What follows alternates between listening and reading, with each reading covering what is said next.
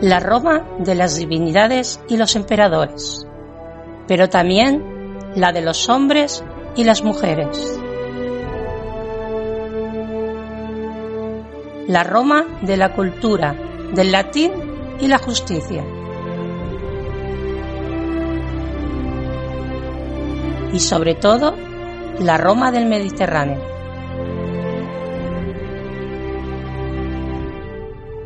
Bienvenidas, bienvenidos al Ignum en Roma.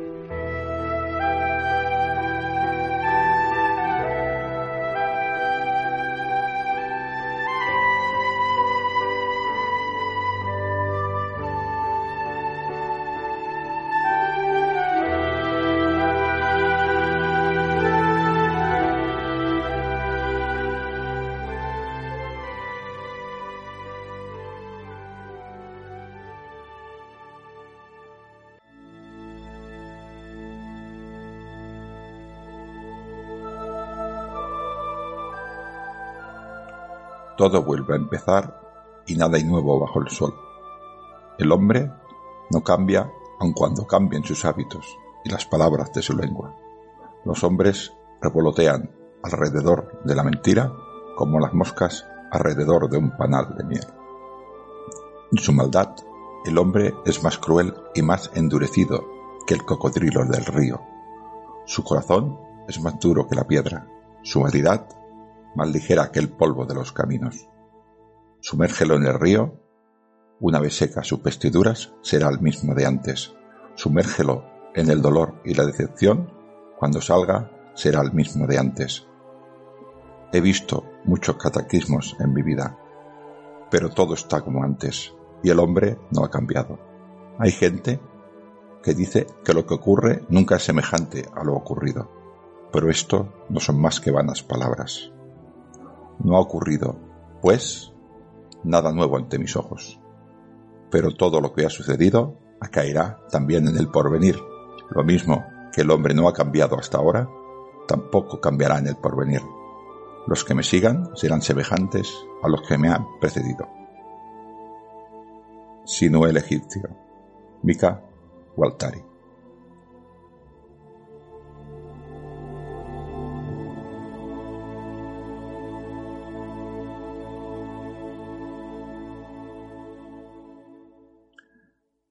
Salvete, amigos eh, de Roma.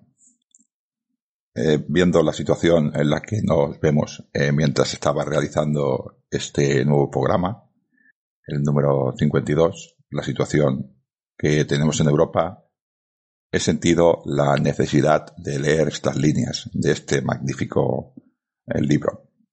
Bueno, esto es un programa de historia y hablaremos de historia durante la primera hora hablaremos con Maribel Bofil y trataremos dos temas. Su blog, Gladiatrix en la Arena, blog de referencia para muchas personas que nos dedicamos a la divulgación, y hablaremos también sobre el adulterio en Roma, aprovechando uno de esos artículos de este mismo blog. Y en una segunda parte aprovecharé uno de los programas que hago con Sergio Alejo Gómez, que eh, colgamos, que subimos a YouTube en su canal. En esta ocasión hablaremos sobre batallas de Roma y una batalla muy importante que es la batalla de Tapai, la más importante de las guerras dacias, o mejor dicho, la más importante de la primera parte de las guerras dacias, allá por el año 101 después de Cristo, este programa, este programa de la, de la batalla de Tapae lo realizamos en dos programas que dejaré en la descripción del, de este audio, os dejaré directamente los dos enlaces para que tengáis acceso si lo queréis a los vídeos. Sin más, os dejo con el audio.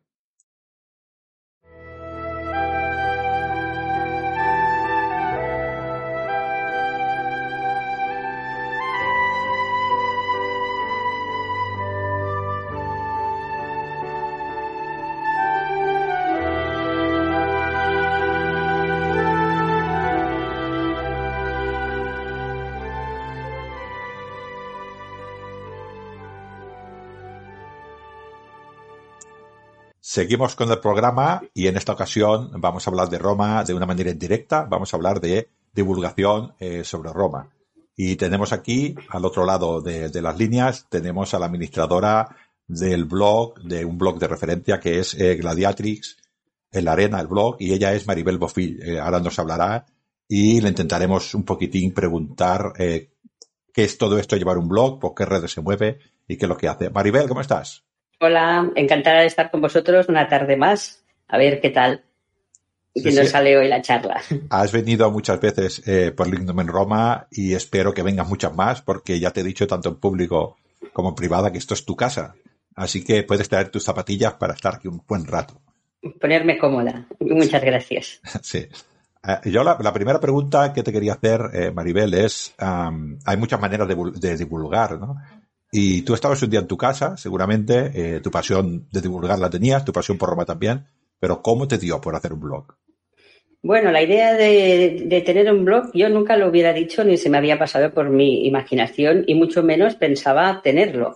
Siempre me ha gustado muchísimo la historia y siempre cuando estudiaba música, que como sabréis soy también profesora de música, me había asignaturas obligadas, las Marías que llamábamos, de historia del arte y la cultura, historia de las civilizaciones y por allí me entró el gusanillo de saber más, sobre todo de Roma. Entonces, pues, siempre me ha gustado leer, informarme sobre la antigua Roma y Egipto también me gustaba mucho. Y pasé unos apuntes a un amigo de mi sobrino, porque la cosa es así, que es Francés Sánchez, de Arraona Romana, que unos apuntes sobre historia de la música, sobre Roma, que, que, yo tenía ya hace tiempo, que no sé quién me los pasó. A él le gustó y lo publicó. Y a partir de allí, pues ya me fui atreviendo a, hacer algún artículo más y me dijo, ay, lo haces muy bien, tienes que hacer un blog.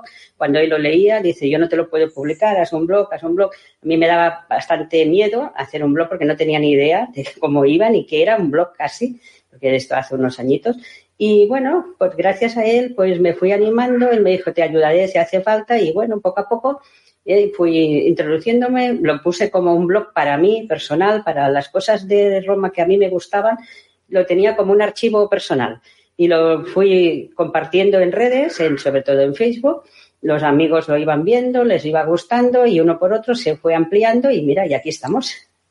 Eh, hoy es mi orgullo, ¿eh? el blog de Gladiatres en la Arena. Sí, sí, eh, desde luego, yo te lo he dicho antes y te lo he dicho muchas veces, en Gladiatres en la Arena se encuentra de todo. Y yo cuando busco para mis libros o cuando busco incluso para mis artículos, siempre hay algo que, que hay allí, ¿no? Siempre, además, eres una persona que te gusta mucho colaborar y sé que a muchos miembros como yo o como muchos otros de divulgadores de la historia, cuando estás planteándote un, un artículo, siempre nos dice, oye, ¿tienes algo? Eh, ¿hay alguna cosa parecida que tú tienes? Y entonces nos pones allá eh, para saber más, ¿no? Y, y, pones nuestro, nuestros artículos también, ¿no? Eh, ¿Tú te acuerdas de, ya nos, nos, has dicho que era de música, ¿te acuerdas qué año era? Del blog.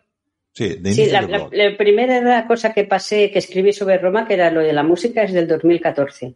Y en mi blog empezó el sobre mayo o así del 2015. Eh, empezó primero con una foto, cuatro cositas escritas, un poquito de historia de la música, de Roma, y luego ya fui atreviéndome a más artículos. O sea, poco a poco, sin esperar que gustara, ni mucho menos.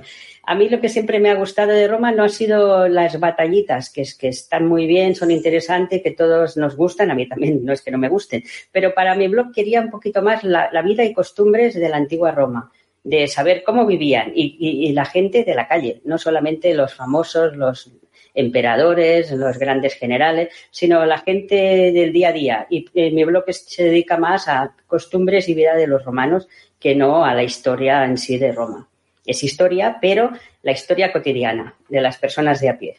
No, no, esto, sabes que eso no, nos une. Yo también intento eh, hablar un poco de esto en Lignum en Roma. Es cierto que también hablamos de batallas, y también hablamos de, de, emperadores, ¿no?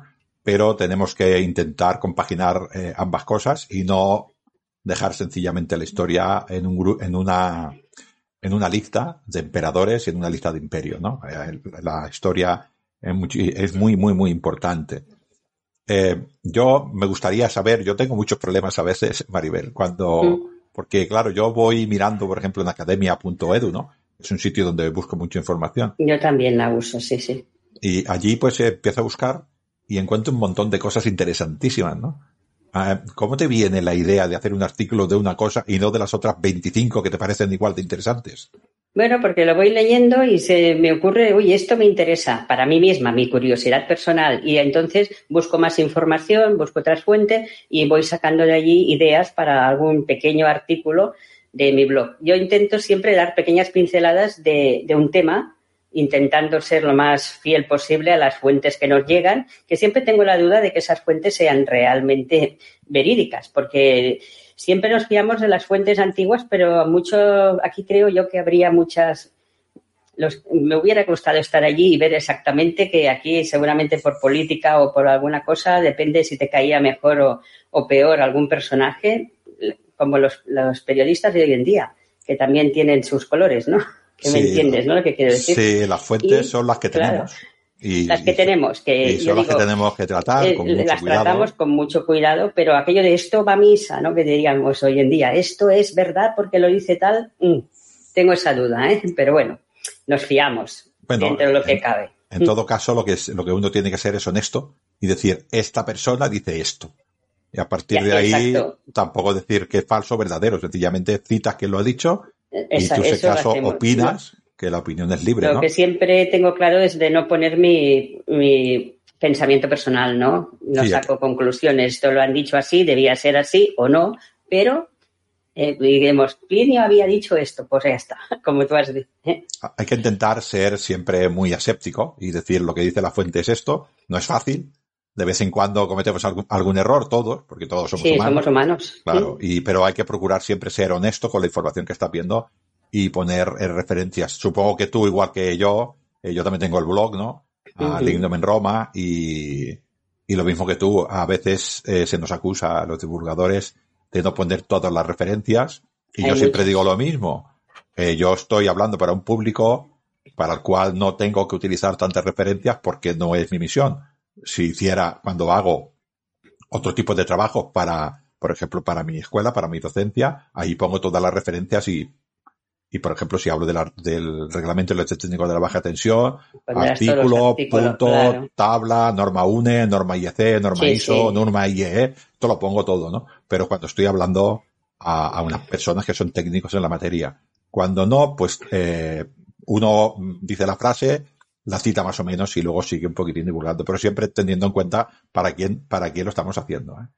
Eso no quiere decir que no sea falso, que sea falso, quiere decir sencillamente que no soy muy, yo no soy muy pesado con las fuentes. Hay gente que las pone todas y gente que no pone ninguna. Yo pongo unas no, yo pongo, yo pongo algunas también, ¿eh? Me gusta que se sepa de dónde lo he sacado por si alguien tiene interés de buscar más información, porque claro, ahí hacemos un pequeño resumen de lo que leemos.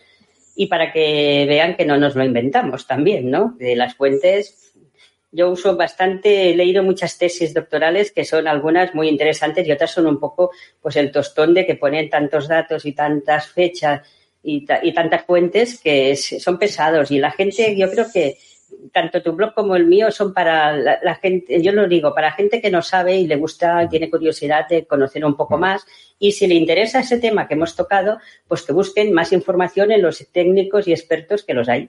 Es para despertar la curiosidad de que, Esto es, de que busquen más. Esa se trata, ¿no? Una pincelada. Pinceladas, eh, Maribel, tú dices pinceladas y yo digo, yo digo cápsulas, pequeñas ah, cápsulas, ¿no? Eh, exacto. tenemos que entender que nos dirigimos a un público y tenemos que entender que aunque yo lea uh, una, una tesis de cualquier, un trabajo de final de carrera de cualquier persona que se dedique a la historia y la mitad de la página esté hecha con referencias, tiene que ser así.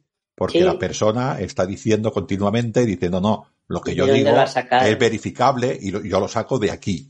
Y yo soy honesto con lo que estoy diciendo. Y esto me es parece. respetable, pero es para técnicos. No tiene que ser nada más que así. O sea, no, no es yo no critico este sentido. Yo la única cosa que digo es que nos dirigimos a otro público.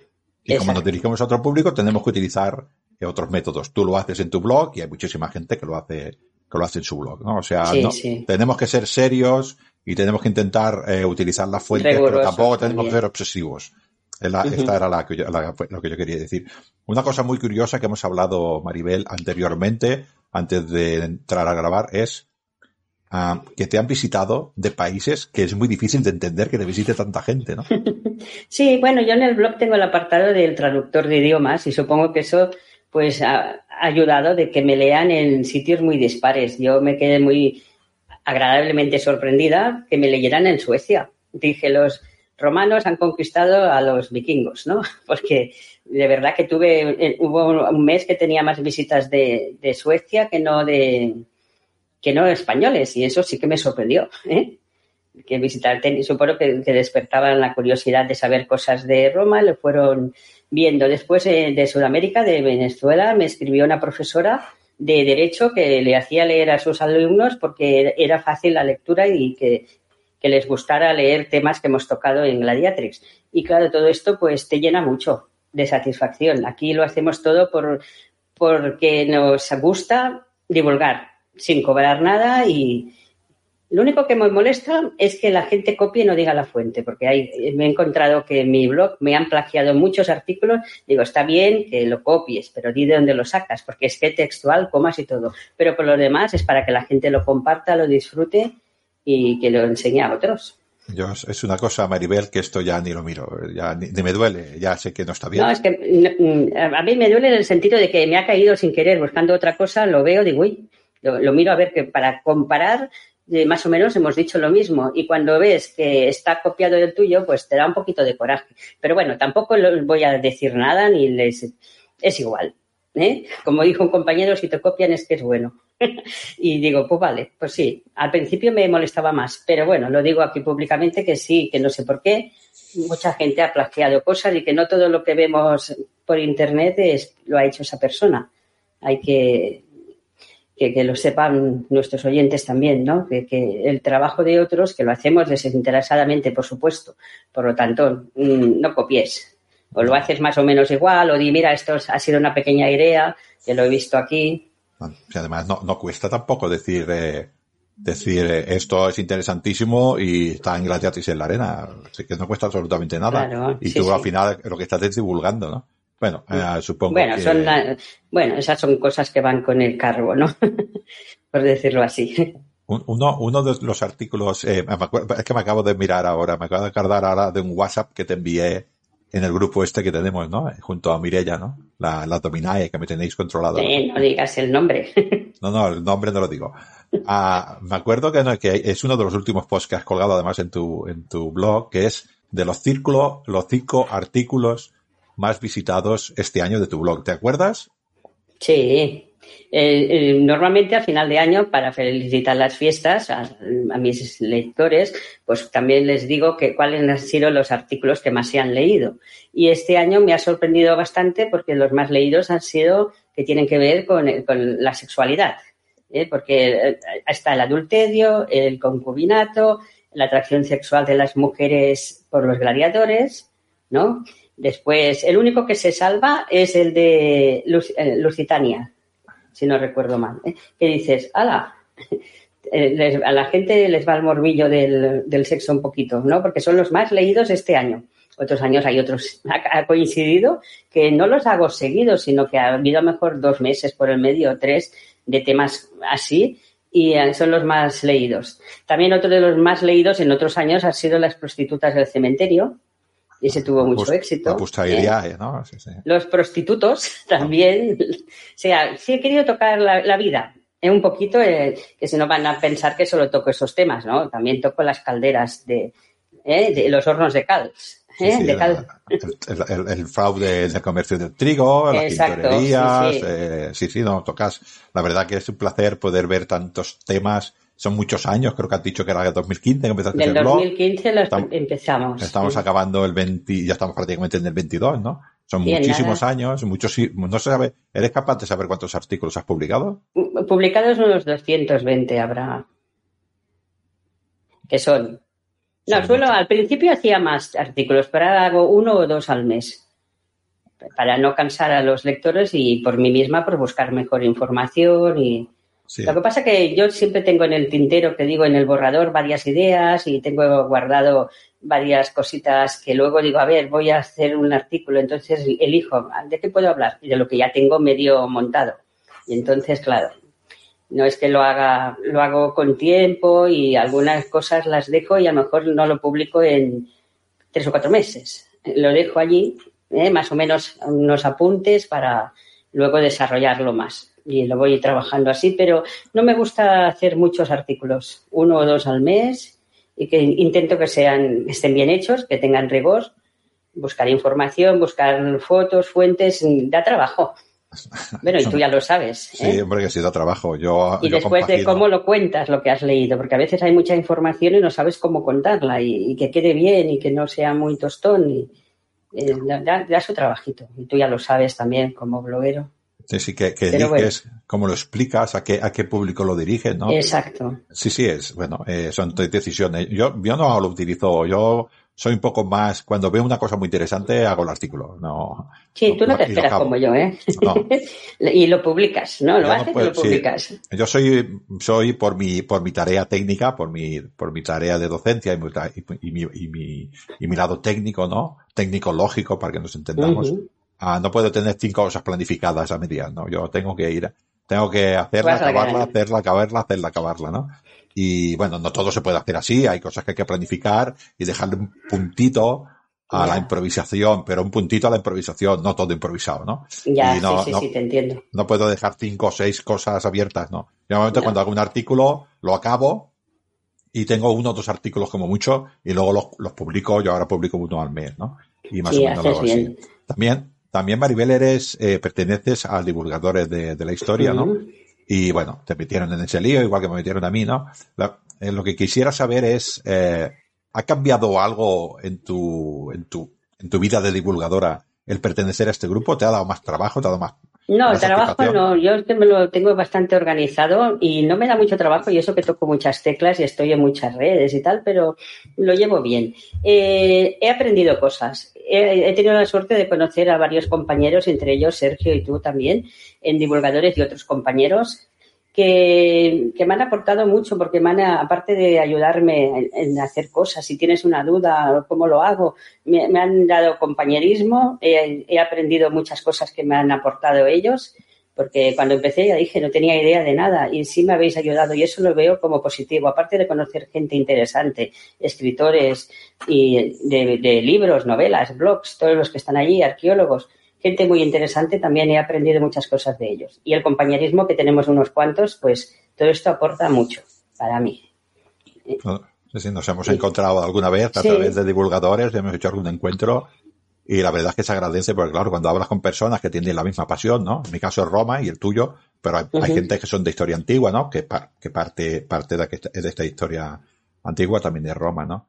Yo lo que me sorprende mucho, eh, Maribel, de ti es que voy a, confesar a nuestros oyentes, eh, la verdad es que cada vez que hay una red social, yo no voy a YouTube. Yo le mando un WhatsApp a Maribel Bofil. Estás metida en todas las redes sociales del mundo. No, hombre, en todas no, en las que he visto yo interesantes. Debe haber más que no entro. Pero en algunas que he visto que son interesantes, pues sí. He probado, es que soy muy curiosa y me gusta investigar y a ver Mira, te diré una, anécdota. Un día entré en una red y resulta que yo ya había entrado hace años y, se me había olvidado. y digo, pues que no, no publico nunca nada. Y lo entré y digo, ay, pues si tengo cuenta, imagínate. Por, por, curiosidad y ver qué hay. Quería tantear un poquito qué hay por ahí, aparte de Facebook, ¿no? Que el Facebook es, de verdad, yo me he dado a conocer por Facebook y eso se lo agradezco. Pero que hay gente que me dice que tienen problemas con Facebook y yo no tengo ningún problema, la verdad, porque solo eh, hablo de cosas de, comparto cosas de historia, cosas de Roma, artículos interesantes, pero mi vida privada, pues no. Mis amigos íntimos, entre ellos estás tú, Mireia, Sergio, o sea, sabéis algo más, pero no, creo que, yo me dedico, que hay gente que lo respeto, que pone su vida, yo me dedico a, divulgar, por decirlo tal cual. Yo no he yo no he muchos problemas con Facebook, pero algún problema he tenido, ¿no? Bueno, supongo, supongo porque es una, que es una plataforma que ya genera este, estos problemas, ¿no? Sí, algún. Se me quedó colgada una página por allí, todavía no sé por qué, y no pude ah. recuperarla, y bueno, tuve que crear. No, yo, yo el único problema que tuve que me amonestaron por colgar la maja desnuda, el cuadro de la maja desnuda de Goya. Anda. Eh, me dijeron que era un atentado a la moral, y dije, madre mía, es un cuadro. ¿eh? Eso sí que me sorprendió. O sea, me dijeron que no lo hiciera más porque me iban a castigar. Y digo, vale. ¿eh? y es la única cosa. También Me porto bien. También estás en Twitter, ¿no? Sí. En Twitter, eh, sí, pero no solo para lo mismo, compartir y retuitear cosas vuestras de compañeros. Intento ayudar a mis compañeros cuando hay un buen artículo de que también lo conozca la gente que me pueda seguir a mí. Eso me gusta hacerlo.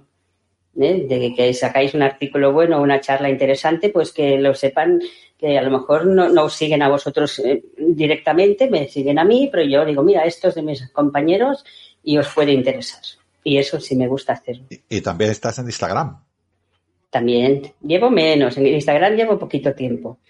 En, Facebook ya estaba antiguamente, antes de tener el blog, ¿eh? y ahí fue ampliando. En Instagram entré hará un año, no más, pero bueno, está bien.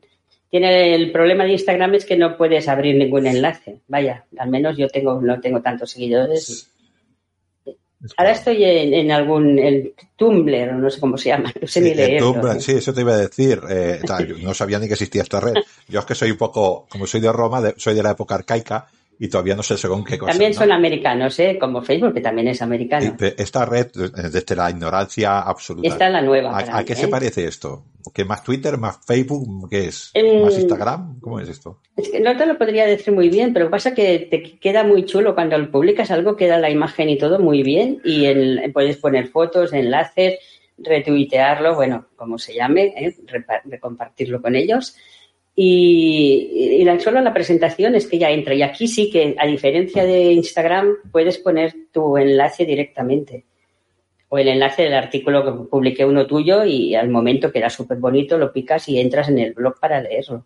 Tengo, esta es la diferencia. Me gusta más este que no Instagram. ¿Sabes? Bueno, Instagram es que está hecho para fotos y para, y para vídeos y para vídeos cortos. y A mí me resulta difícil. Eh, divulgar de esta manera. Pero también es cierto, Maribel, que tenemos que aprender a divulgar en vídeos de hora y media, en, en, audios, en fotos, eh, divulgar es todo, ¿no? Y habrá, y habrá gente que tiene muchos seguidores en Instagram, eh, poniendo fotos y poniendo una pequeña explicación y, y, y, esa inmediatez, ¿no? Yo he visto eh, reels, creo que se llaman, o historias, que son, eh, son auténticas maravillas en nada, en, menos de un minuto, ¿no? Y, y, hay gente que es capaz de hacerlo. Yo todavía no me veo allí, pero igual un día, un día me pongo. Pongo foto y algún comentario de sitios que he ido yo, ¿no? Acostumbro a poner fotos que he hecho yo misma, algunas no, a otras sí. De... He visto páginas de divulgación, por ejemplo, de lengua, de pronunciación de lenguaje, de inglés, o de matemáticas, por ejemplo. En Instagram también todo En Instagram, sí, sí, o, en electricidad, que lo utilizan como, como método de, divulgación.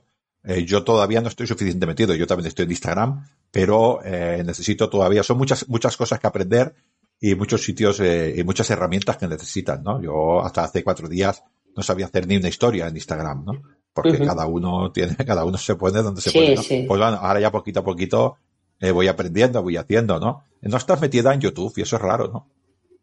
Bueno, sí que estoy, pero no lo hago mucho. Esto. tengo alguna cosita, pero nada, como algo personal. No, no, te, no estoy, no como gladiatriz y tal no estoy. Donde sí que estás, que tengo yo también que meterme porque sí que me gusta mucho, es en, Flipboard, ¿no? Al Flipboard me gusta mucho. Es, es una plataforma también para, que puedes hacer como revistas y publicar artículos que van directos a tu blog también, ¿eh? directamente. Yo lo tengo como si fuera un archivo, pueden ser privadas o públicas. Las tengo en público porque la gente pueda leer.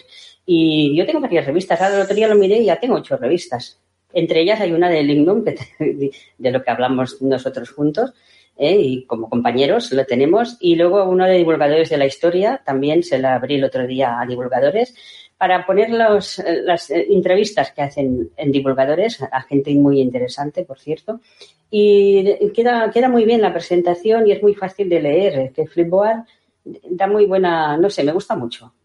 Y a, mí me sirve personalmente como un archivo de los artículos de mi blog ya te he dicho que tengo unos 200, pues publicados, pues los tengo por temas, las mujeres en Roma, las legiones de Roma y gladiatres en la arena, que es la vida cotidiana.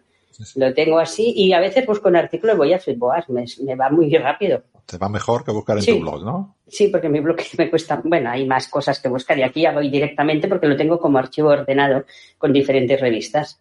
Aparte también tengo un pequeño blog de música, ya lo digo aquí también. Ah, no, no, música, música clásica es el arte de las musas, que es la música, se llama. Y allí pongo algún comentario, alguna anécdota sobre alguna pieza de clásica que a mí me gusta o que me llama la atención. Pero eso es otra faceta. Pero aparte de esto, pues claro, a mí lo que me gusta es Roma. explicar Roma. Ahora te voy a hacer una pregunta que igual no te esperas, pero es, eh, has hecho 220 artículos. Quitando los de la música, que, tú, que son tu segunda pasión, ¿hay alguno que te guste, que digas que bien me ha quedado? O sea, que te guste especialmente. Hay varios que me han gustado mucho y algunos curioso que el que más trabajo me da o más me gusta a veces no, no ha llamado la atención a la gente que nos lee. Sí, hay, hay varios. Es que con que soy yo la que los ha hecho, me gustan casi todos, ¿no? Sí, sí, pero no está. La pregunta era que me lo dijeras, no que me dijeras que hay ah. varios, sino cuál de ellos. Bueno, uno que me gusta mucho es el adulterio. Es uno de los que ha tenido más lecturas este último año y me gusta por, por cómo era, porque no hemos cambiado tanto. Es una cosa que hoy en día también existe, somos humanos. Y que como se trataba en la época romana, pues este es uno que me gusta, el de las prostitutas del cementerio también, que he comentado antes, eh, sobre las danzas guerreras también. Siempre me ha llamado la atención los bailes antes de ir a la guerra. ¿No? Hay varios. Eh, la declaración de guerra de los romanos también, que hacían una declaración de guerra. pues este no me ha gustado mucho, me dio trabajo y, en cambio a mí me, me despertó mucha curiosidad, me gustó. Es uno de los que también me ha gustado a mí personalmente sobre las comidas, que hay mucha leyenda de cómo las comilonas de los romanos, también tengo algo tocado los banquetes romanos de una manera diferente. Uno que me gusta, es que tengo muchos, me gustan mucho las bailarinas de las gaditanas. Las gaditanas, sí. Las gaditanas me gusta también, es diferente. No sé, es que nunca los hago igual. En algunos pongo muchas frases que ya están, que hablaba Plinio, tal, Suetonio, decían esto y aquello, y en otros pues ya pongo más escrito. Sí, depende. Ahora, no tengo un orden. Ahora quizás te voy a poner en otro compromiso y ah, te voy a preguntar, véndete un poquito, o sea, ¿por qué tiene que visitar Gradiatrix y no otro blog? Hombre, pueden visitar otros blogs para leer otras cosas diferentes. Yo creo que Gladiatrix es diferente. Primero que no tocamos casi nada de batallitas. Ya vosotros, algunos tenéis, compañeros míos y otros escritores, tenéis un blog muy bueno sobre temas de, de guerra de batallas. Eh, si quieren conocer un poquito lo que es la, vida en la Roma antigua, pues creo que Gladiatriz les puede ayudar a encontrar esas vivencias de cómo comían ostras, como, qué tipos de vinos tomaban. Eso lo pueden encontrar en Gladiatriz. El tema de las tintorerías, eh, las comadronas, cómo tejían las mujeres, eh, que era, era muy importante que una mujer supiera eh, manejar un telar y hacer tejidos. Pues esas cositas las podéis encontrar en Gladiatres o cómo se las campesinas, las mujeres campesinas. Me gusta bastante también tocar el tema de la mujer, que es la gran olvidada de la historia. olvidada de la historia, ¿eh? y la mujer, sobre todo en la época romana, que estaba en segundo lugar, todo y que siempre hemos hablado en, algún programa de que en la intimidad seguramente mandaba más de lo que se creen, ¿eh? pero una cosa, es, eh, una cosa es el lugar y otra cosa es la importancia que tenía la mujer en el mundo antiguo, ¿no? Pero sí que es cierto que se suele hablar menos, eh, porque, como hemos dicho, eh, tampoco se hablaba de los pobres. Quiero decir que eh, eh, la historia, por desgracia, durante un tiempo ha sido una sucesión de reinos y de imperios, y a mí me lo explicaron así, y estos no. Tenemos que ir a blogs como el tuyo, Maribel, que son transversales. Yo también procuro es el transversal. También es cierto que también toco batallitas y también toco emperadores, porque una, una cosa no quita la otra. Lo que no puede ser que solamente sea, solamente sea hablar de Trajano y no hablemos, como has dicho tú, de la, de la campesina que vivía en el campo, en Capua y cómo era su vida. Hay que hablar. No, yo, tengo alguna cosita de Augusto, algo de César, sí que tengo, pero eh, me gusta más la vida la vida, porque claro, vas buscando información sobre Roma y cuando ves que tenían cloacas, que lavaban tintorerías, que tenían los lugares de ir a comprar comida ya hecha, porque lo podían guisar en, la, en los pisos que tenían ellos. Y todo esto que es tan actual para nosotros, o, los transportistas como tienes tú en Lignum. Sí, sí, en los, carrucari, Exacto. ¿eh? y, las señales de tráfico, que César fue uno de los primeros en organizar el tráfico en Roma. Todo esto, pues claro, pues me, llama mucho la atención y busco incluso el reciclaje, que hoy en día está tan de moda, reciclemos. Los romanos reciclaban. Yo tengo un artículo sobre el reciclaje y, y que lo lees y dices, ¿cómo puede ser si lo estamos haciendo ahora? Pues ya lo hacían. Ya tenían ¿eh? su manera de reciclar. En la URBS, en la URBS, en Roma, intentaban solucionar casi todos los problemas que tenemos en la actualidad, porque era, era una ciudad, de hecho es, es la mejor, bueno, a lo mejor no, la, ciudad es por, por antonomasia. La, primera ciudad para mí, así, ¿no? Las otras eran un poquitín, eh, no dejamos de ser ciudades, pero, pero no, no cogieron esta importancia en Occidente hablo, ¿eh? En Oriente es otro mundo. Oriente es otro mundo. Es otra historia. Igual, igual de importante. Quizás nosotros, como somos del Mediterráneo, nos miramos demasiado al ombligo, ¿no? Y tenemos que, hay ciudades en Oriente eh, enormes e importantísimas, ¿no? Pero Roma fue una ciudad que se hizo muy grande y una ciudad que, que en, la cual había, había de todo. Y sí que te sorprende, como dices tú, eh, ¿por qué no vamos a hablar, por ejemplo, de, de la batalla, de la, de la distancia que había entre las ruedas de los carros? ¿Por qué no vamos a hablar de las, de las vías? ¿Por qué no vamos a hablar de las muñecas de hueso? ¿Por qué no vamos a hablar, por ejemplo, claro, no vamos a hablar, por ejemplo, de los juegos, que tienes artículo de juegos muy bueno también tú. O sea que, bueno, esto, todo esto lo pueden encontrar eh, en tu blog, ¿no?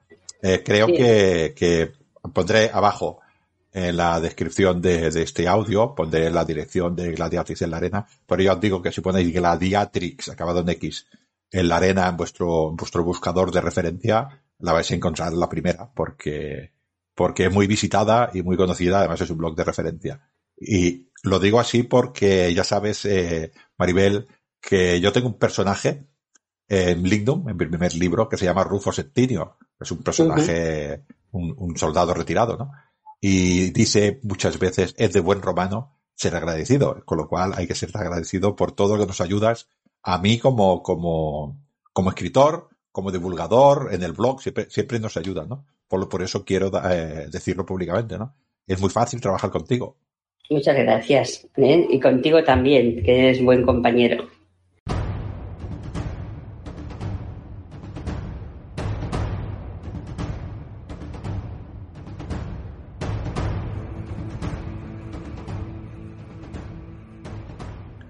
Nadie impide a nadie andar por las vías públicas, mientras no te metas por una finca cercada, mientras te tengas de casadas, de viudas, de muchachas honradas, de jóvenes y niños libres. Ama lo que te dé la gana. Plauto. En principio, las conductas sexuales de los romanos solo preocupaban al derecho en la medida en que pusieran en peligro el orden establecido, el status quo, el rol de cada uno de los sexos en la, en la sociedad. El derecho actuó siempre para proteger y preservar el modelo femenino, ese modelo que hemos hablado en muchas ocasiones el Lignum en Roma. Por ello, el Estado o la legalidad romana persiguió y castigó todas las conductas sexuales que perturbaran o pusieran en peligro estas conductas, estas conductas que el rol de la mujer. Adúltera será aquella mujer casada que tiene relaciones sexuales fuera del matrimonio. Y adúltero será el hombre que las tiene con una mujer casada. La violación, sin embargo, de esta fidelidad conyugal por parte del marido no se consideraba realmente como un adulterio. Es más, le son permitidas al hombre y son socialmente aceptadas.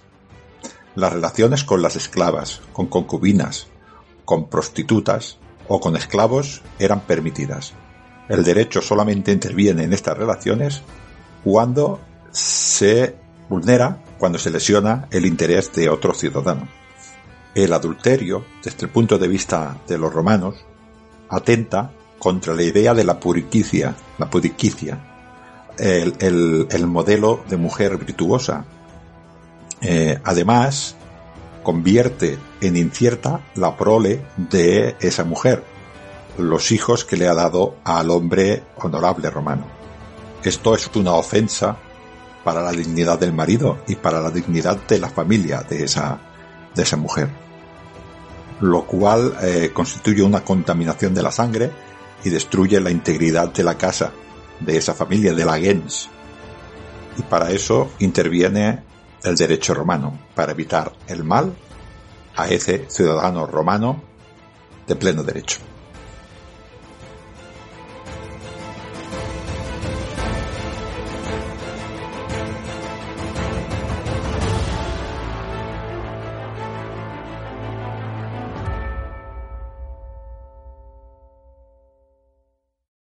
Para hablar del tema eh, que hemos iniciado, eh, tenemos aquí a Maribel Bofil.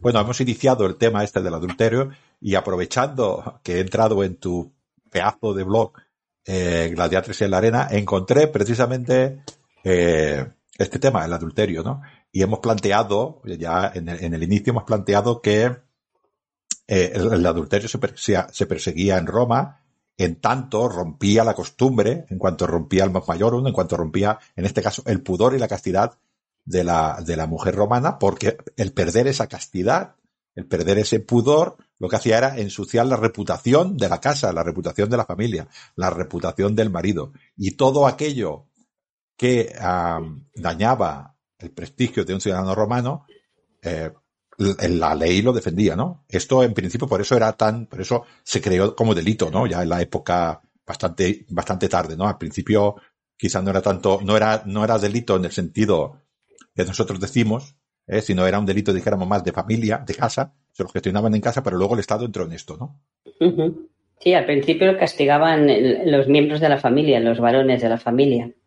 Pero bueno, aquí hay que recordar un poquito que el papel de la mujer en la antigua Roma, la misión era eh, el matrimonio y se la preparaba para traer hijos y dar soldados a, Roma, sobre todo de varones. Hemos hablado con algún otro programa de Lignum. Desde pequeñita la mujer se preparaba para el matrimonio y casi siempre eran matrimonios por interés, alianzas políticas, negocios.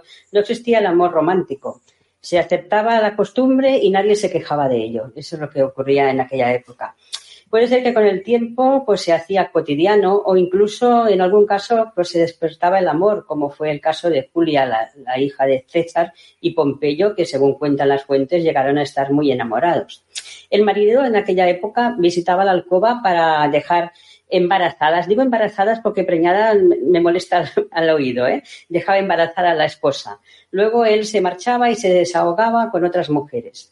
Eso estaba bien visto y era aceptado siempre que la mujer fuera de una condición social más baja que la esposa. Si, no podía ser de la misma. Eh, se podían ser esclavas, prostitutas, pero no se permitía que fuera de una misma condición. Eso estaba muy mal visto. En, otra, y, claro, en, en otras, palabras, época, en uh -huh. otras palabras, siempre y cuando no, no, no dañaran la propiedad de otro ciudadano. De otro romano, y eso estaba mal visto, incluso castigado. El derecho romano castigaba muy duramente el adulterio, sobre todo de una mujer.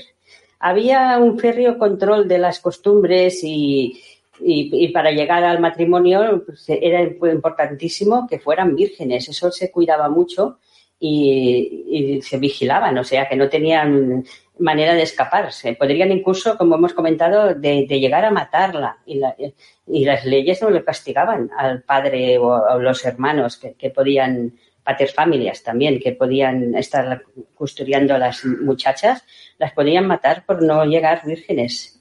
Hay, hay tener, historias, dime. No, hay que tener en cuenta lo que he dicho antes, ¿no? Es un poco de pasada. Eh, claro, la mujer tenía que llegar virgen porque no se podía contaminar como se creía que la propiedad del, del, hijo, del hijo, el linaje, venía directamente del padre, no se podía contaminar la sangre de Exacto. ese hijo. Por esto es tan importante que verlo con, con los ojos de ellos, ¿no? La sí, mujer tenía que llegar hasta el matrimonio porque la descendencia tenía que ser del linaje de, de, del, del hombre, del de varón, ellos. claro. Exacto. Es, era un atentado contra el buen nombre de la familia. Si la mujer no llegaba a, a, en virgen. Eh, el trato de, tanto de hombres como de mujeres, como podemos ver, era muy diferente. Si una mujer casada tenía relación sexual con otro hombre, era una adúltera. Fijaros, mujer casada tiene relación sexual con otro hombre, es una adúltera. Si un hombre tiene relación sexual con una mujer que no es su esposa y, es una mujer soltera, no se considera adulterio. O sea, no podía ser una mujer eh, casada, una esposa de alguien, ni entonces no se consideraba adulterio, podía ir con quien quisiera. Si el marido mantenía relaciones con una mujer casada, entonces era un adúltero. O sea, si te has fijado bien, Ángel, de que si el hombre podía tener relación sexual con una mujer, aunque no fuera su esposa, si esa mujer era soltera, pero si estaba casada, entonces sí que estaba mal. Entonces era adulterio. O sea que la cosa, ya veis cómo va. Sí, sí, bueno, ah, lo que hemos dicho de, lo que hemos dicho de esa mujer está bajo el manus, está bajo, entre comillas, la, la, el manus del, marido, bajo la ley, bajo el amparo, se considera una propiedad, no, no una cosa, pero es una propiedad del marido, y si yo eh, hago, eh, estoy haciendo adulterio con ella, estoy dañando a, otro ciudadano, a otro hombre. Esto es el delito en sí, no, no el adulterio o el acto sexual en sí, sino que estoy dañando desde el punto de vista de la, aparte de las costumbres, ¿no? Estoy dañando la propiedad de este hombre. Si yo esto mismo lo hago con una esclava, ah, no, está mal visto. ¿Esto qué es? ¿Qué es una esclava? ¿Eh? Una esclava es una cosa. ¿Cómo voy a dañar una cosa? Una, lavadora, una, ¿no? una mesa. ¿Yo cómo voy a dañar una mesa? No, sí, sí, que fuera de baja condición, claro. Eh, hay que diferenciar también entre adulterio y estrupo. Aquí hay que ir con cuidado. El, el, adulterio, como hemos comentado antes, es la relación de un hombre con una mujer casada y honesta. Y el estrupo es la relación sexual entre una mujer honesta, soltera o viuda. O sea que es diferente. El, derecho romano lo diferencia entre adulterio y estrupo. o sea que sí. El estrupo también, si era honesta, también era delito. Sí, si era una mujer honesta, soltera o viuda. Con una viuda también era strupun, ¿eh? O sea, que no podías tener relaciones ni con una viuda. Solo para que estuviera bien visto, para el hombre, claro, tenía que ser con una persona prostituta o de baja. También las bailarinas, actrices, que no pasaba nada. Como tú has dicho, las consideraban cosas. Pues muy mal, ¿eh? Muy mal. Bueno, claro, sí. Eh, Las cosas estas que hemos comentado eran los últimos años, de, era como era en la época de la plena república. En los últimos años de la república ya se relajaron un poquito. Vuelvo, a insistir, vuelvo a insistir Maribel, desde nuestro punto de vista, evidentemente, no. Está mal. Eh, está mal, ¿no? Pero desde su punto de vista, si yo tengo a mi mujer o yo tengo a mi hija soltera, pero es una mujer que está casadera o, que se va a casar por, el motivo que sea, esta mujer, eh, si, si es casta, y se vuelve a casar con otro hombre y, tiene un tratamiento intachable, eh, ese hombre, ese otro hombre sabrá que su descendencia viene de él, viene de, su origen. Y, esto es lo importante, esto es lo importante que hay que entender. Para ellos era muy importante, esto para nosotros quizás no lo es tanto, o al menos legalmente no tiene, podemos tener algún reproche moral, pero legal no hay ningún reproche. un hijo, un hijo nacido de mujer es un hijo tan legítimo como cualquier otro, pero en ese caso no era así. Ahora no lo recuerdo exactamente, no quiero equivocarme, ¿eh? pero por si acaso os lo comento, que no puedo ahora decir exactamente. Creo que era Julia, la, hija de Augusto, que fue castigada, y luego hablamos de ello si queréis, de, por su padre por adúltera. Tengo entendido, no sé si es ella, es que si me baila por la mente, de que solo tenía relaciones con otros hombres, o sea, era adúltera, cuando estaba embarazada, para que los hijos sí que fueran realmente de su, de su esposo, de su marido. No sé si lo has leído nunca esto, Ángel. Ahora no, puedo decir exactamente quién es, pero me suena que era Julia, la hija de Augusto, pero no lo puedo jurar. ¿eh? era, era, una mujer, lo que dices tú, era una mujer que quizás no estaba enamorada de su marido, pero sí le te respetaba. Pero sin embargo no le amaba, llamaba a otro y decía, bueno, pues yo estoy embarazada, no va a haber dudas. Claro, eh, hay que tener en cuenta que en aquella época no había no había o sea, que garantizaba que, su, exacto, que ella, hasta para ella misma, en esto sí que era, es que no sé exactamente si era esta Julia o no, eh, que tenía relaciones con otros hombres, pero solo era infiel cuando estaba embarazada, porque así garantizaba que ese hijo que iba a traer al mundo sí que pertenecía a la familia que ella era la, matrona de la familia. ¿eh? O sea, es una curiosidad que he leído. ¿Alguna vez? Es curioso eh, los problemas que, que has hablado un poquitín así de referencia de final de la República, lo, lo rígido que eran las costumbres del padre de familia a principios de la República, ¿no? Que tenemos muchos ejemplos en los cuales los padres matan a sus hijas por, porque, porque han perdido el pudor o porque podían perderlo el pudor. O, sí, aquí, aquí tenemos, eh, tenemos el caso de Virginia, que la violan y el padre la tiene que matar para, por el buen nombre. El buen nombre de la, la leyenda de Virginia, ¿no? ¿Eh? la tuvo que matar porque la habían violado. O sea, que también era esto de, de salvaguardar el honor ¿eh? y todo. como he dicho antes, hemos dejado, hemos dejado decir, esto era un delitum, que decían ellos, que era, entraba dentro de, la esfera del juez, que al principio de la República era el poder absoluto de la patria potestad de, del hombre. Él tenía el derecho de la vida a la muerte, de todos los, su familia extensa, estamos hablando de de este hijos, esclavos, todo aquel que estuviera bajo su, bajo su tutela, y él era el que jugaba, en teoría, esto, lo que hemos dicho, el prestigio, la virtud, la, todo, todas estas virtudes que, que, que, cultivaban los romanos, pues iban, iban muy, eran muy rígidas en este sentido, y la mujer lo pasaba bastante mal. Sí, en este sentido sí. Ahora ya al final de la República ya se suavizan un poquito las cosas, las mujeres ya buscan realizarse y satisfacer sus necesidades sexuales fuera del matrimonio, incluso iban con otras mujeres. Es que una, tener una relación sexual con una mujer no se consideraba adulterio. Es curioso, o sea, mm, no, atenta, atentaría un poco a la moral, pero adulterio no, porque atenta sobre la procreación. Eh, ¿A ti te da alguna duda de que los hijos que has tenido con esa mujer son tuyos?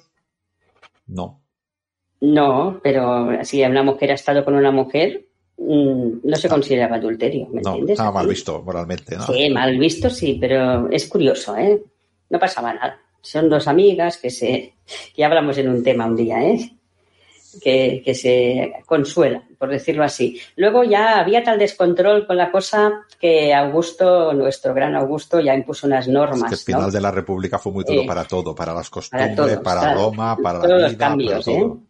Sí, sí, Augusto hizo muchos cambios y consideró que esto ya era, tenemos que tener en cuenta todo, vamos a imaginarnos la cantidad de hombres que murieron en las guerras civiles romanas, eh, esta relajación de las costumbres, hablo desde el punto de vista de, de, los gobernantes, de los hombres de la, de arriba de Roma, ¿no? De la cúpula, desde la pirámide de Roma, ¿no?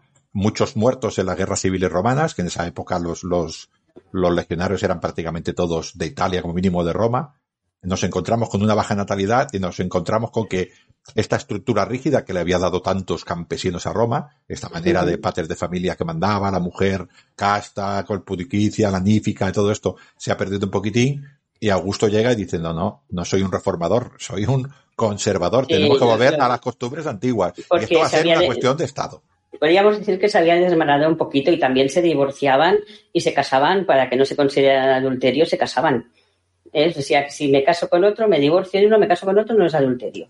Eh, había cosas de estas que ya dijo Augusto, esto no puede ser. Entonces promulgó la ley, creo que era el año 18 o 17, antes de Cristo, ¿no? La ley Julia de Adulteris Coercernis, si no recuerdo mal el nombre, Adulteris Coercernis, ¿no? Sí.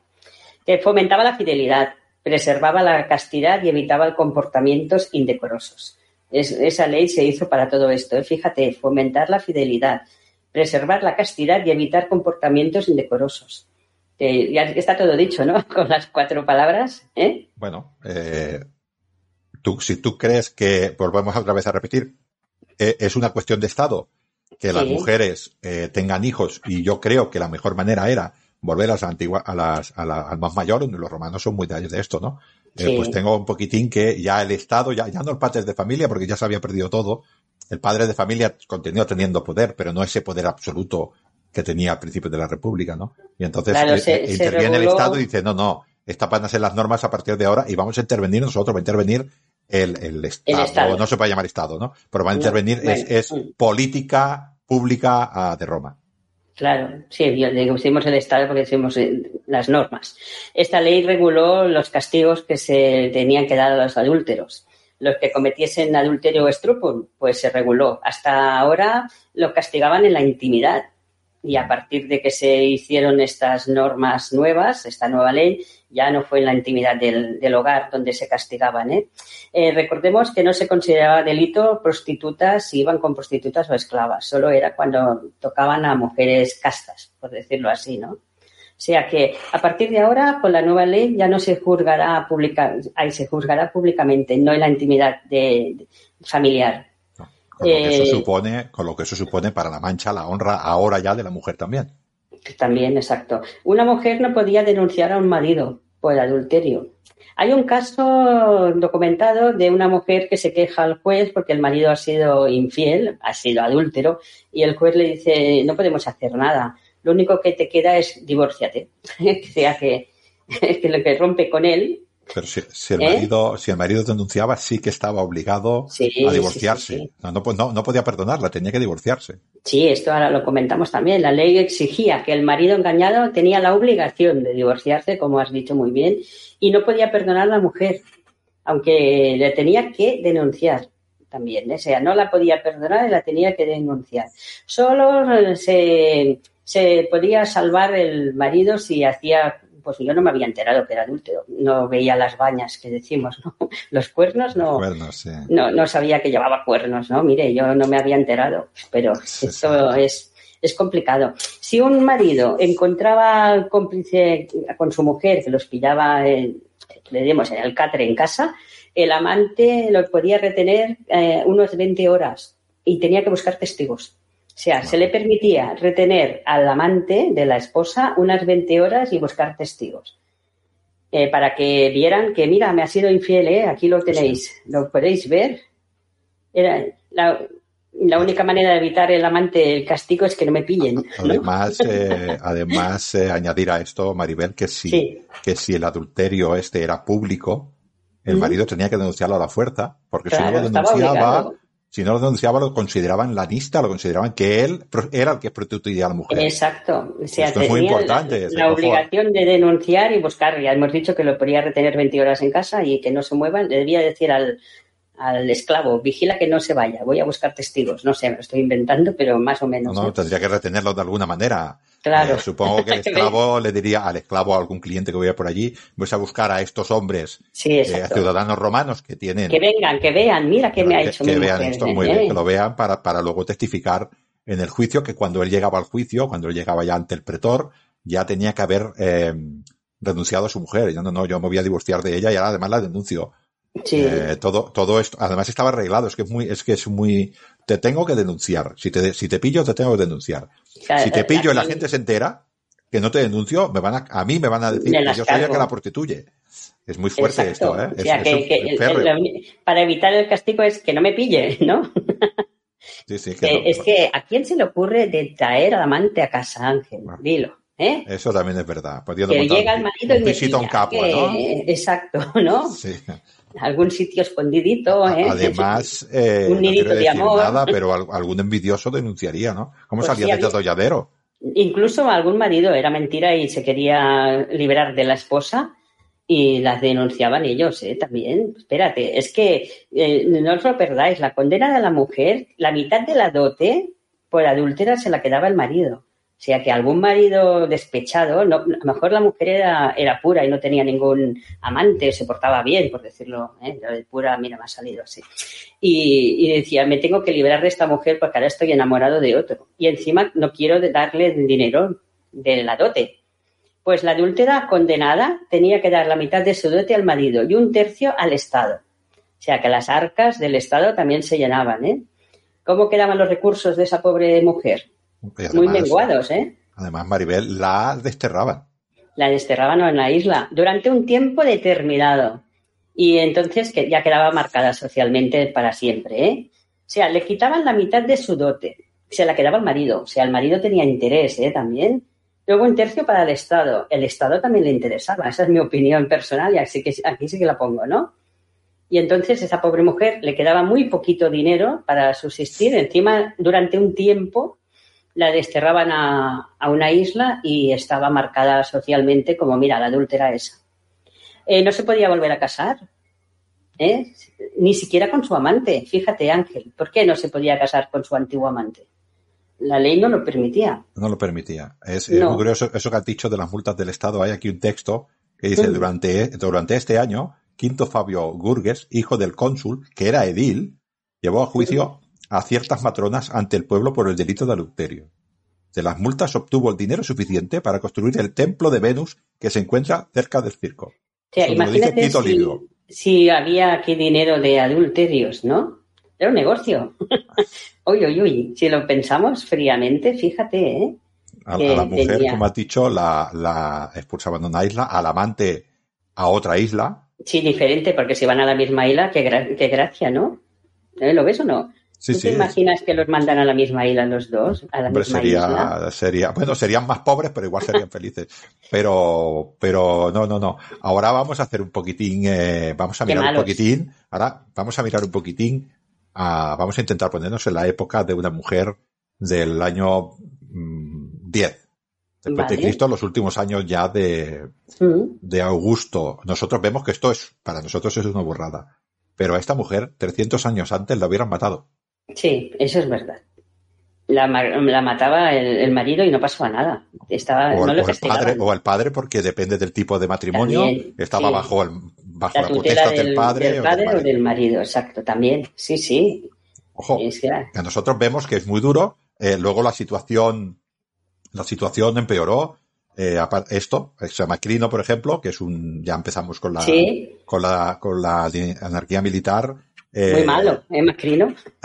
Bueno, Macrino dice que los adulterios eh, se ataran uno al otro, los dos adúlteros, si fueran quemados vivos. Sea, los amantes Aureliano- juntos y los quemaba vivos. Sí, Sí, sí. sí, Aureliano empeoró la cosa, no sé cómo la empeoraría.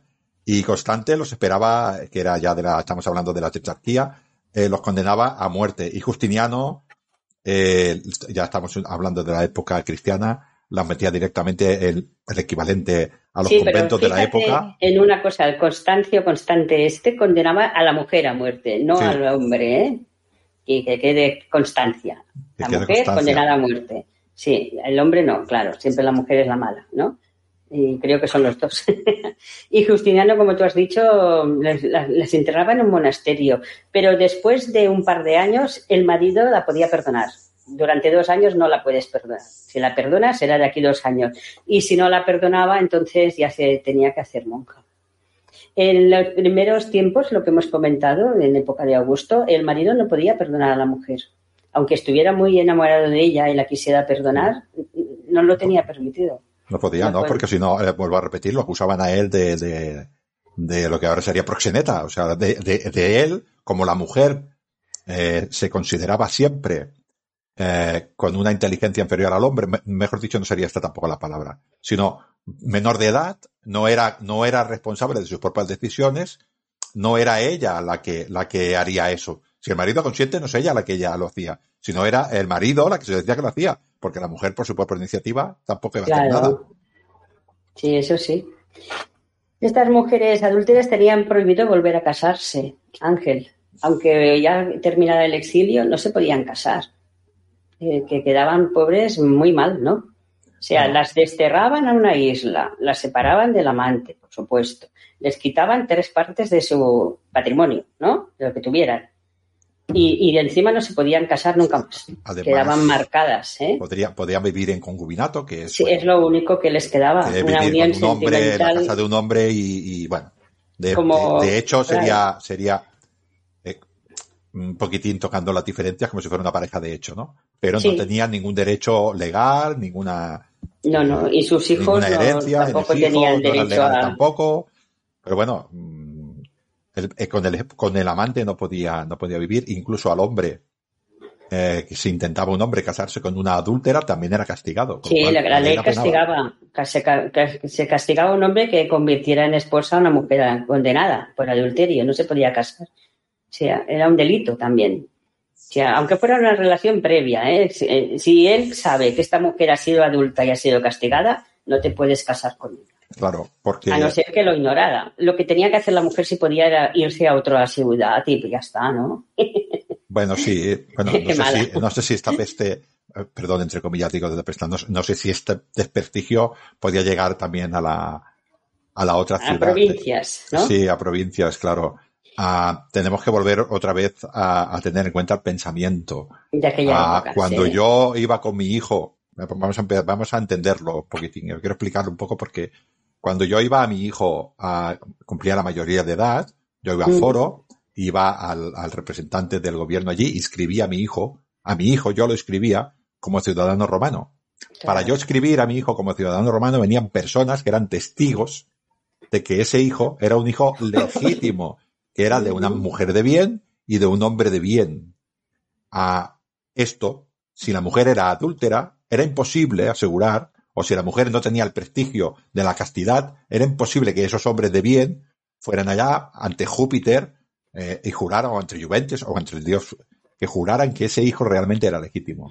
Esto, a, primero era una cuestión de familia, pero luego se convirtió en una cuestión de Estado y era el Estado el que decía, no, no, si una mujer ya ha perdido esta credibilidad, el hijo de esa mujer no podemos asegurar que es de su marido, con lo cual no podemos, no puede entrar en este círculo. No te puedes casar con ella, un, un, hombre de bien, un ciudadano romano de bien, no se puede casar con una persona que ha perdido esta credibilidad, porque sus hijos no serán ciudadanos romanos. Y yo necesito ciudadanos romanos de pleno derecho. De pleno derecho, exacto.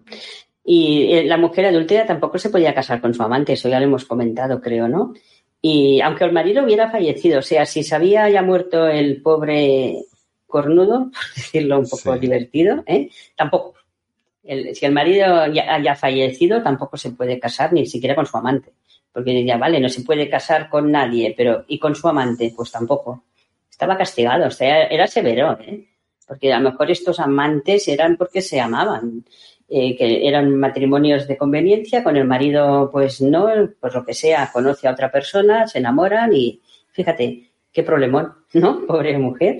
Bueno, claro, eh, sí. Yo lo veo poco, yo procuro ser poco más aséptico, ¿no? Y entiendo, a ver, no es que me guste, ¿no? Pero entiendo un poquitín, a mí me parece de todo lógico eh, eh, este, este comportamiento en su realidad eh, social. Porque no, no hay pruebas de ADN entendamos esto, no hay pruebas de ADN. Y yo, como, y yo creo, yo soy una persona que cree que mi linaje, soy un hombre, ¿no? Y estamos hablando de la sociedad romana.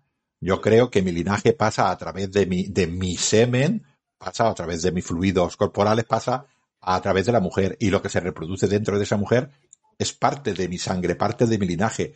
¿Y cómo será puro si la mujer no va con otro hombre? En el momento que yo tengo duda, ya dudo de mi linaje. Claro, la familia para un romano es más importante que su propia vida. Tenemos que pues entenderlo así. Daría su vida para salvar a sus hijos de un romano. De hecho, hay muchos romanos que, que cuando están cogidos en, eh, en algún tipo de delito, cualquier cosa, siempre dicen lo mismo. Yo me entrego, yo me suicido, pero respetar a mi familia. O sea, es muy importante porque ellos vivían a través de los hijos, ¿no?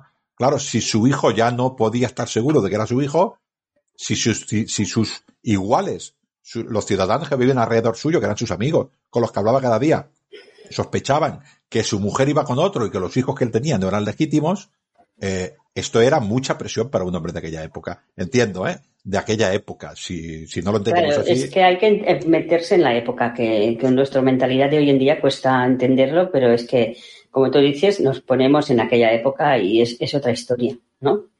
Sí, eh, desde luego eh, prefiero esta época. Sí, yo también. veces y no le deseo aquella a ninguno de mis, ni a mis enemigos que no tengo. Ya, ya. Eran, malos tiempos, ¿eh? Bueno, empeoraron con el tiempo, quiero decir que desde la muerte. peor. Desde ¿eh? la muerte al desprestigio social, eh, bueno, mm, hemos necesitado, hemos necesitado dos mil años para encontrarnos en, la situación en la que estamos, ¿no? Para que veamos un poquitín cómo, cómo iba, ¿no? Eh, es muy importante entender, Maribel, lo que hemos dicho. ¿Mm? Primero era un delito privado, era una cosa privada que es en el que el padre gestionaba. Los problemas eran los mismos linaje, pureza de linaje, dudas ante, ese, eh, ante esa pureza, mm, resultado el padre juzga, es casi seguro que el resultado era la muerte, no siempre, si lo podía callar igual, ahí se quedaba la cosa, ¿no? Claro, como estaba dentro del entorno familiar, el padre decidía, eh, llega un momento en que los problemas de la República son tan abismales por todas las partes, pérdida de fe, pérdida de costumbres, pérdida de poder del Senado, pérdida, bueno, guerras civiles fuera, guerras civiles en Roma, y llega una persona y dice, esto, la reproducción de las familias romanas, es una cuestión de Estado. También es cierto esto, ya vamos, no, no es el tema, pero también es verdad que a las mujeres que tenían hijos, también se les reconocía eh, con, prestigio en Roma, ¿no? Estas matronas con tres hijos tenían un, reconocimiento público. Quiero decir que es toda eh, la reproducción, la, la, generación, para que nos entendamos, de, de ciudadanos romanos, pasó a ser una prioridad, una la cosa de la red pública, de la cosa pública, ¿no? Y por eso interviene el Estado. Anteriormente no. La verdad es que sí, ¿eh? que es otra, eh, otra mentalidad, como tú has dicho. Y que las mujeres en aquella época era un riesgo, ¿no? Tener un amante, fíjate todo lo que hemos dicho. Es que era muy arriesgado, ¿eh? bueno, yo me quiero imaginar que pasaría como en todas las épocas. El amor es el amor y, avanza, y, y vence muchas dificultades. Buscaría muchas maneras de encontrarse, buscarían de encontrarse en villa, buscarían de encontrarse en lugares eh, que no pudieran ser vistos. Eh, hay una cosa que el corazón muchas veces gana la cabeza, ¿no? Y a muchas, algunas mujeres lo aceptarían, algunos hombres también, y otros sencillamente eh, no lo aceptarían. ¿no? Otros hombres seguramente se irían de su casa y volverían a su casa una vez cada tres años y aquella mujer la única cosa que tenía que procurar era no quedarse embarazada. Claro, tenía que vigilarlo porque si se quedaba embarazada y encima la pillaban, qué mal, ¿no? Ya. Bueno, un día podemos hablar de los tipos de anticonceptivos, ¿eh, Ángel, que pues, había en, eh, Roma? Tú, misma has metido, has metido la mano, el pie y las barbas. ¿eh? Aquí estás ya para otro programa que, en el que vendrás, ¿no? Eh, ¿Quieres añadir alguna otra cosa o vamos despidiéndonos? Bueno, te, comentaré que el emperador Marco Aurelio y su hijo Cómodo dieron un... Eh, escribieron algo que decía así, a ver si me acuerdo, ¿no? Si un marido llevaba, llevado por el arrebato de su aflicción, matar a su mujer sorprendida en adulterio, no sufrirá ciertamente la pena de la ley Cornelia sobre los sicarios. Ya fíjate, ¿eh? que en un arrebato matas a la mujer que la ha sorprendido en adulterio y no pasa nada. O sea, en época de... Está defendiendo su honor y es muy difícil a un hombre viril no actuar cuando están atacando tu honor. Ese es su pensamiento. Pues esto es, ¿eh? O sea que si buscáis un poquito en, escritos de, todos del tema, encontraréis muchas frases de que hablan de, sobre todo de esto.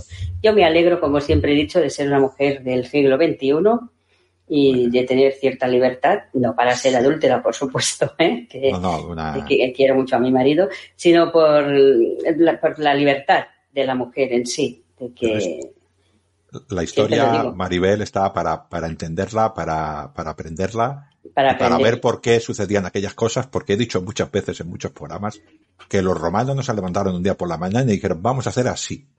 Ellos intentaron construir lo que para ellos era la mejor realidad social y la iban cambiando según iba pasando cosas. Muy bien, que es lo mismo que hacemos nosotros. Lo mismo, lo mismo, exacto. Somos romanos, siempre lo hemos dicho. ¿eh?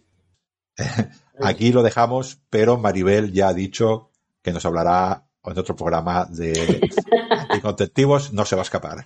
Vaya, vaya. Hasta la próxima.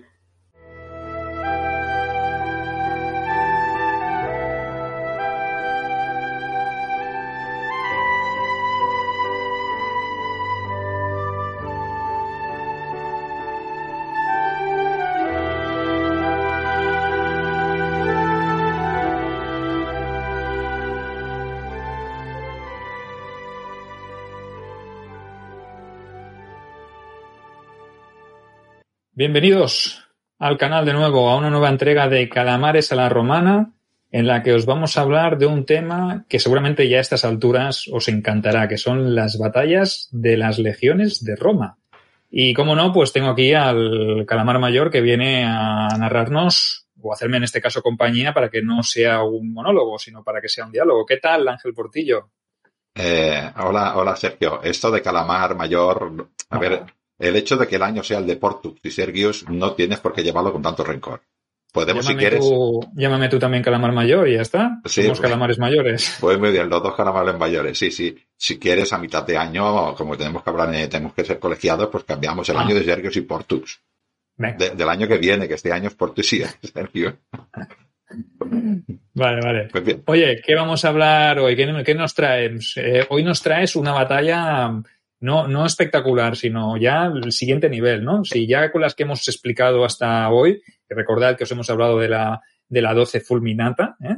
y os hablamos también de, de, esa batalla de sangre en el hielo, también en, en ese marco eh, danubiano congelado. O sea, eh, si eso fue épico, hoy lo que nos vas a explicar, o de lo que vamos a hablar en este caso, es de la segunda batalla de Tapae.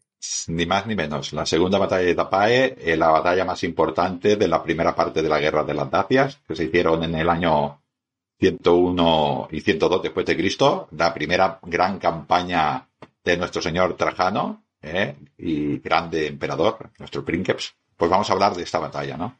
Eh, pero quizás antes, como toda la batalla tiene un contexto, ¿no? Eh, ¿De dónde venimos aquí, no? Pues venimos, yo sé que a ti te gusta mucho eh, Sergio, mm, los dioses no nos condenarán si nombramos a Domiciano, ¿no? Eh, es que claro, para hablar de la segunda batalla de Tapae, la gente dirá, pero ¿por qué no os habláis de la segunda? Pero si hay un, numeral aquí es porque hubo una primera, ¿no? Entonces es eh, impepinable decir que hubo un primer conflicto en Tapae, un primer conflicto que nos fue a los romanos, nos fue francamente muy mal, pero claro, es que ¿quién teníamos en el poder? le hicimos la damnatio en su, en su momento, la damnatio memoria pero mm, para que nuestros videoyentes se pongan en contexto, yo pienso que es necesario que, lo nombremos aquí y que sea de pasada. Luego hacemos una oración y rezamos a los dioses para que nos perdonen por haberle nombrado y ya está. pues, pues sí, eh, Domiciano, el rey, la Dacia, pues eh, hacía racias contra... La, Dacia sería ahora un reino que sería la actual Rumanía, pero la parte que no toca eh, al Mar Negro, ¿no? Sería esta parte eh, de Rumanía. Pues ahí había un reino que era la Dacia, que era bastante potente. Los romanos a todos le llaman bárbaros, pero estos no eran bárbaros, eran un reino organizado. Y Domiciano se cansó de ellos y mandó a, una persona con un ejército importante y lo mandó, estamos hablando creo que es del año 86 después de Cristo, alrededor, y a, allí mandó estas tropas hacia, hacia la capital eh, Dacia, que vamos a ver si soy capaz, eh, Sergio, de. Yo sí que me la sé porque la he interiorizado mucho. Sarmicegetusa. Sarmicegetusa. Eso, Sarmicegetusa. Sarmicegetusa, que no es fácil de pronunciar. La capital de los dacios. Ahí está. La mandó, lo mandó hacia allí a, toda una columna a, cargo de un tal Cornelio Fusco, que era un hombre importante, seguramente en su casa, de, de más recuerdo, era perfecto de pretorio. Y por esa época, eh, nuestros oyentes tienen que saber que cuando iba al prefecto de pretorio tomaba, aunque las, estas, estas legiones estaban a mando de los gobernadores, al ir, al ir el prefecto del pretorio, él era el que tomaba el mando de las legiones a no ser que tuviera el emperador. Y este hombre fue allí con un contingente bastante importante, con nombres de la primera itálica, con nombres de la, de la auleada, de la quinta, fue también con nombres de la, de la quinta macedónica también, que estaba en Oescud, en aquella zona, y se presentó allí con pretorianos y el hombre fue todo, para él era imposible que las legiones romanas eh, perdieran una batalla y se enfrentó a los dacios. Los dacios, Oye, Ángel, pero él, claro, con esa superioridad romana, pensando que se iba a enfrentar a bárbaros desorganizados, ¿no? Y que eran unos saqueadores que habían, hacían racias en territorio romano, y jamás se pensó que se encontraría un ejército bien organizado, ¿no? Dirigido por un rey con, con carisma, con una estructura bien, bien equilibrada y capaz de hacer frente a las todopoderosas legiones romanas. Y me imagino ahí a Cornelio Fusco diciendo, va, esto voy ahí, eh, les metemos un repaso a los dacios estos y volvemos eh, con la grandeza y con el honor intacto, ¿no? ¿Y qué, se encontró allí realmente? Porque... Se pensaban que eran marcomanos, o que eran cuados, o que eran catos, o sea, que eran germanos, ¿no? Y no, estos dacios eran, se encontraron un, rey que tenía una estructura, una estructura muy bien puesta, con unos, eh, con unos hombres que le llaman los hombres, los hombres del sombrero, ¿no? Eh, que bien organizados, además los dacios tenían un arma llamada Falx, Falx, que era como una, como una guadaña, ¿no? Eh, tenían sicas, tenían espadas cortas, tenían escudos grandes y tenían eh, coraza. Había muchísimos dacios, que eso no estaba acostumbrado los ejércitos romanos, que tenían espada o tenían un arma de mano al menos, ¿no? Porque la sica no deja de ser una espada eh, curva hacia, hacia adelante, ¿no? Para hacer, para hacer golpes eh, circulares. Y ellos encontraron un ejército bien preparado, con hombres disciplinados, con hombres que sabían luchar, con hombres que no, que no, cuando llegaba la legión de romanos no huían, aguantaban la formación, ¿no? Con, con hombres con lanzas, con hombres con sica, con hombres con falx, trabajando juntos en equipos, ¿no? Para, para un poquitín. Eh, sí, porque funcionaba así, ¿no? Más que nada que la, que la, gente se haga la idea. Que el hombre de la Falx, obviamente, era un arma a dos manos y no llevaba un escudo. Entonces, ese hombre trabajaba bajo el amparo de una protección de un escudero que le ofrecía el, amparo de su escudo. Cuando este golpeaba, abría el escudo, salía, pegaba el golpe, imagino que luego se volvía a esconder detrás del escudo para protegerse de un posible ataque, de un, de un contraataque por parte de los legionarios. Entonces, hay una organización que los romanos no se habían encontrado en ningún pueblo eh, hasta aquel momento. Quizás sí, yo que sé, sí, los partos o pueblos más organizados, pero no en pueblos a los que ellos consideraban bandas de, de guerreros o hordas, ¿no? Sí, sí, sí. Además, eh, se metieron en el, en el, en el bosque, incauto este hombre, eh, y se metió en el bosque precisamente del valle de Tapay. Tapay es una ciudad que está, es un valle, y al final hay una ciudad que se llama Tapai, por eso lo llaman el Valle Tapai. Él se metió allí eh, con sus tropas y estos hombres hicieron, eh, seguramente aprendieron de los alemanes, o de los germanos, perdón, de Teutoburgo, y cortaron árboles y al paso de las legiones eh, tiraron los árboles y rompieron la unidad en multitud de equipos. la quinta Auladae desapareció. Se llevaron el águila, Sergio, una vergüenza para Roma. Una legión, la legión de César, la quinta, Alondra. Es increíble. La, la quinta macedónica se tuvo que rehacer los hombres de la primera itálica corrían hacia el Danubio mm, presos por el temor, con manos cortadas, con, con todo, o sea, terrible, ¿no? Eh, Cornelio Fusco evidentemente murió allí, pero fue una, una derrota bastante importante. Eh, es lo mejor que le puedo pasar a Cornelio Fusco, eh, perecer ahí, porque si no hubiese sido una vergüenza volver a Roma, siendo el prefecto del pretorio, eh, habiendo perdido un águila con cantidad de bajas y bueno, ¿y, qué tuvo que hacer Domiciano? ¿Cómo, cómo reaccionó el infame Domiciano, a todo esto? Porque claro, es una vergüenza para Roma, pero es que encima, si ya era vergonzosa esa derrota, porque fue una de las derrotas más vergonzosas que sufrió el imperio, eh, ¿cómo reaccionó y qué, qué, provocó en, quiero recordar, Sergio, quiero recordar que, que, poquito antes eh, eh, nuestro amigo Agrícola estaba con las mismas legiones y con las mismas tropas, estaba dando caña a los pictos. Quiero decir que no es un problema de que las legiones fueran malas, es un problema de que, de que los mandos eran malos. Y los hombres no tenían esa confianza en estos mandos. Domiciano eh, lo que se le ocurrió fue pagar al rey, al rey de Cébalo, al rey de la Dacia en ese momento ya, eh, oro. Pagó la paz con oro. Pero no solo eso, sino que de Cébalo dijo que le tenían que mandar legionarios para instruir a sus hombres. Y también les mandó. Y también les dijo que tenía que mandar hombres para a, que obstruir armas de guerra. Y también se los mandó. Esto fue la paz. Ingenieros, le mandó ingenieros para que enseñaran a los dacios a defenderse y a fortificarse. O sea, que me parece ya el colmo de, los colmos, ¿no? Me parece eh, una, una, verdadera desfachatez y una, una decisión insensata, ¿no? Pero bueno. Y, y no solo eso, sino que eh, los dacios tenían sometidos a, en, en vasallaje a sármatas y a roxolanos, porque era un pueblo muy potente, y pocos años después, eh, en teoría estaban en paz, pero los dacios no atacaban, pero sí sus aliados, y eliminaron también a la 21 Rapax. Estamos hablando del principio de la década de los 90 después de Cristo, ¿no? Otra legión eliminada entera. Y de Cébalo eh, hizo lo que quiso y Domiciano no hizo absolutamente nada. Imagínate la moral de los hombres. Yo, yo quiero recordar por ahí que también fue o coincidió en, esa época más o menos cuando se produjo el levantamiento de Saturnino también, ¿no? En el Rin. Entonces, eh, tuvo que hacer también ese pago para decir, oye, me voy allí porque me peligra el trono, porque allí sí que hay un verdadero candidato que se ha levantado para disputarme la, la púrpura. Entonces, pago por aquí, voy para allá, lo arreglo, pero es que luego siguió pagando, ¿no? Entonces esa es la, esa es la, la atrocidad, ¿no? Es decir, ya tengo controlado el imperio, ¿por qué tengo que seguir pagando a los dacios un tributo? O sea, que Roma esté pagando tributo. O sea, me parece ya, y encima esté cediendo ingenieros, esté cediendo eh, eh, soldados para que formen a sus hombres. Es que esto es contraproducente, porque realmente, si algún día esta gente quiere cruzar la frontera, invadir las provincias de Moesia o de Tracia o de lo que sea, les estoy poniendo la cosa facilísima. Piensa, piensa Sergio, que de Cébalo tenía en su, en su palacio la, el águila de la quinta y se lo enseñaba a todo el mundo. Y Roma seguía pagando. Es que es increíble. Cualquier embajada que fuera, eh, aquel hombre decía, mira, esto es Roma para mí, ¿no? Eh, y este hombre seguía pagando. Es cierto lo que dices del levantamiento, pero este levantamiento fue eh, el año después de la batalla, porque, como vuelvo a repetir, los hombres decían, este Domiciano va a acabar con Roma, ¿no? Lo de la Rapax fue después y tampoco reaccionó y seguía pagando. O sea, es, es un desastre total.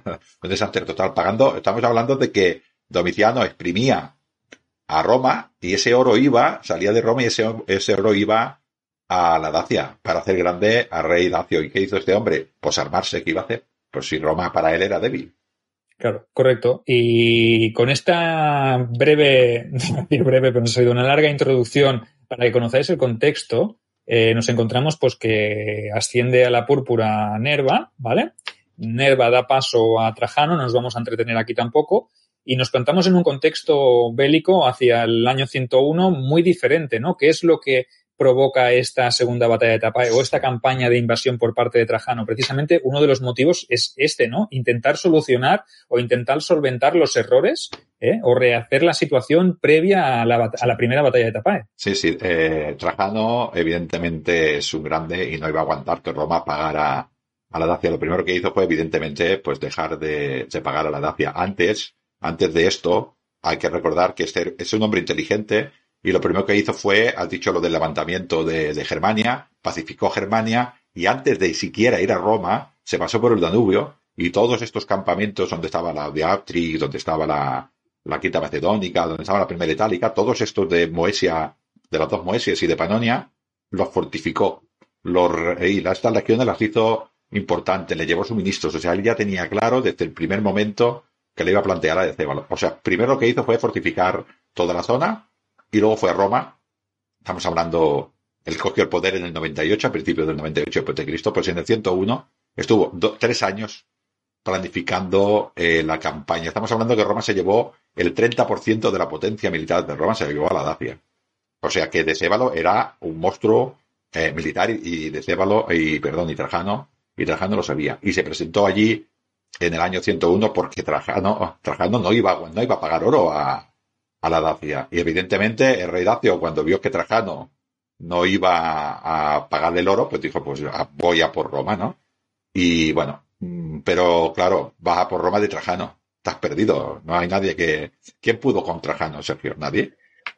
Nadie, realmente, claro, lo que llegó a movilizar eh, fue tremendo, ¿no? Lo que tú has dicho, un 30% de los efectivos militares de todo el imperio. O sea, me parece una, una brutalidad, pero solo un reino, ¿no? El reino de los dacios, eh, que te implicaba tener que hacer esta, esta movilización de tropas, ¿no? Y la campaña, una campaña no premeditada, sino muy bien estructurada y muy sí, bien sí. organizada, ¿no? Y eso lo explicas tú también muy bien en tus libros de Lignum en Roma, porque me, me encanta la visión que haces, ¿no? Pero tú lo haces desde el punto de vista casi de esta preparación, de esta intendencia, eh, en toda tu trilogía, pues lo explicas y lo defines muy bien. Eh, antes de entrar en los prolegómenos de la batalla, porque ahora ya estamos en el año 101, eh, ¿qué te parece si antes de entrar definimos muy poquito los movimientos previos y la batalla la definimos en el siguiente, pues la sí. siguiente entrega? Sí, quiero recordar que lo que hemos dicho, llevó la primera itálica, la quinta macedónica, la decimotercera Gémina, llevó también la primera Autrix, la segunda Autrix, eh, la tercera Flavia y la séptima Claudia Pia Fidelis, tan, tan importante. Estas lecciones las llevó entera, pero llevó, después llevaba compañías, banderas de muchísimas otras lecciones. Y llevaba eh, cortes, 10 alaes de caballería, llevaba cortes auxiliares a incontables de, corte, de cortes auxiliares. Con todo esto se plantó a eh, Trajano allí en la, en la Dacia, eh, perdón, en la Dacia, en, en, Moesia, la parte de abajo, y eh, ya nos dice eh, Vigelio, nos dice en su libro de tratado de sobre todo el Epitoma Militari, ¿no?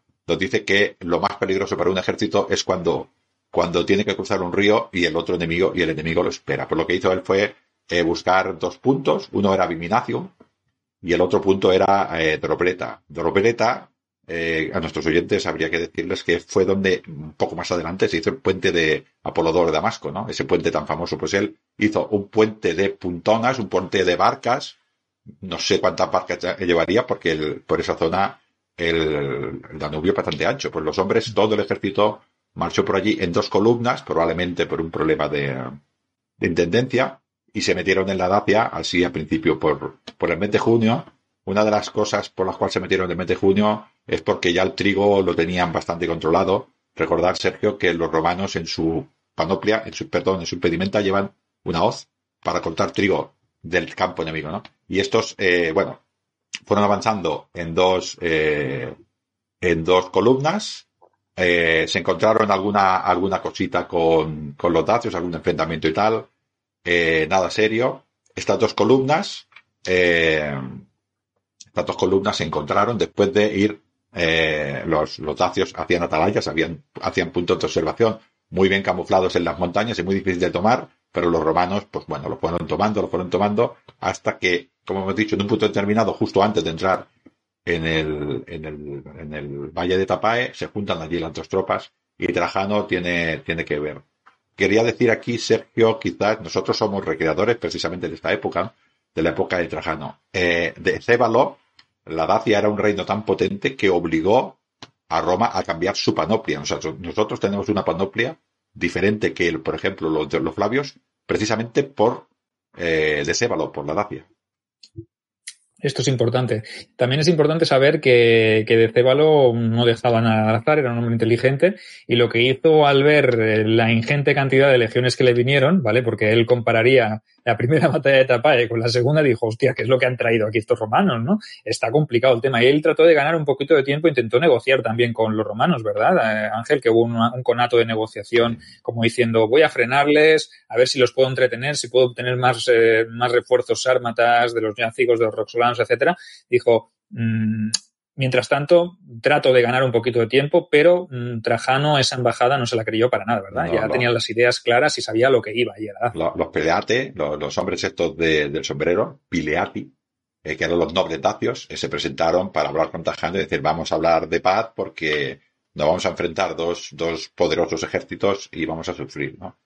E incluso mm, se presentó alguna embajada germana diciendo, oye, que estos dacios son amigos nuestros, ¿no? Eh, intenta, seguramente presionados por, por ¿no? Y no, no, Trajano lo tenía muy claro que no podía dejar un, no podía dejar un reino tan potente como la Dacia allí en, el Danubio porque estaría todo el rato Decébalo cruzando el Danubio y provocando a Roma y esa, esa zona era muy rica, ¿no? Esa zona del Danubio.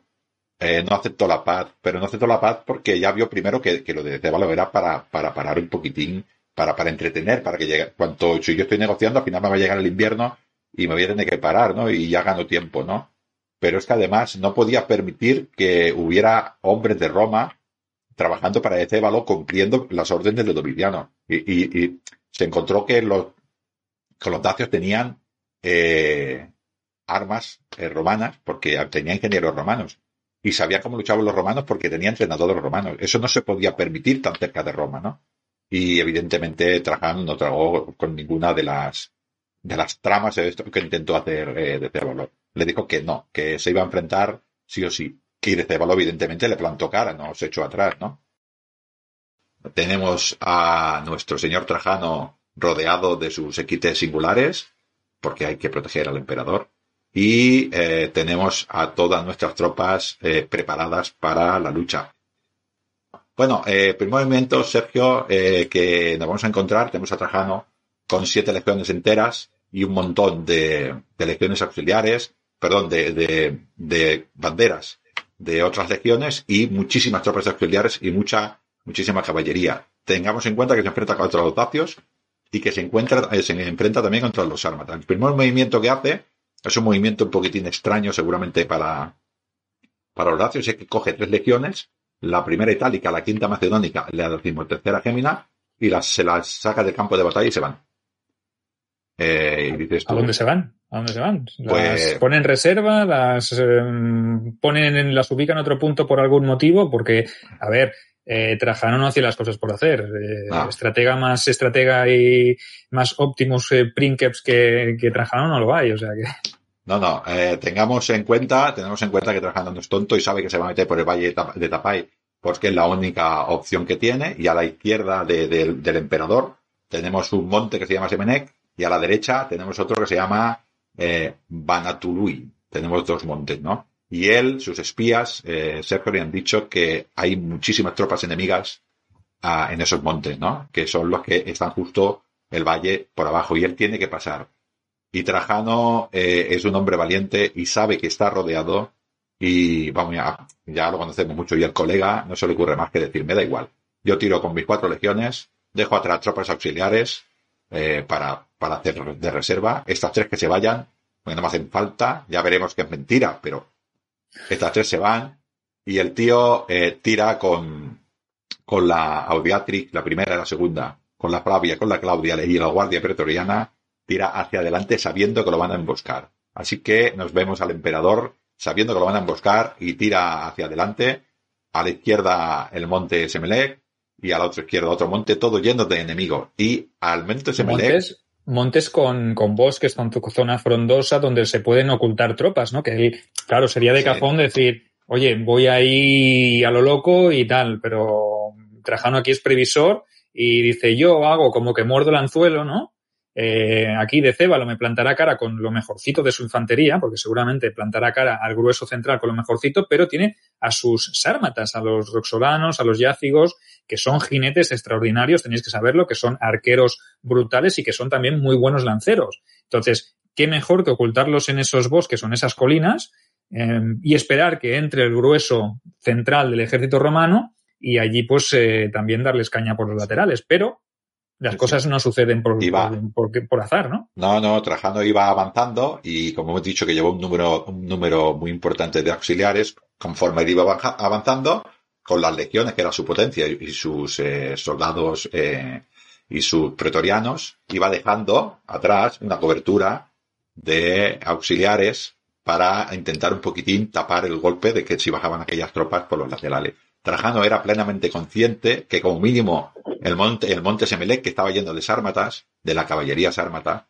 eh, no le iban a poder retener sus soldados auxiliares, como mucho la iba a poder parar. Y por eso, hemos dicho antes lo de, lo de el comandante Tercio Juliano, que se llevó a otras legiones. Lo que fue, lo que pasa es que esas legiones se fueron y volvieron al campo de batalla, pero por detrás del enemigo, por detrás del monte Semelec. El otro, el otro monte no se podía rodear, tenía que atacarse eh, directamente desde abajo. Por eso dedicó muchísimas más tropas al monte de la derecha, que hemos dicho que se llamaba Banatului, y allí puso, puso más tropas porque solamente se podía eh, parar desde abajo. Hizo, hizo, de tapón allí y concentró un grueso enorme para evitar ser flanqueado o incluso rodeado por la retaguardia, ¿no? Tenía que, que parar dos frentes. Aparte del frente central, tenía que, que cubrir los laterales. Lo que pasa que el, el, el monte de la izquierda el Semelec pues eh, se podía franquear y ahí estaba Tertio Juliano con, con esas pues legiones que lo que hicieron fue sorprender a los sármatas que iban a, sorprender a los romanos, ¿no? O sea, el,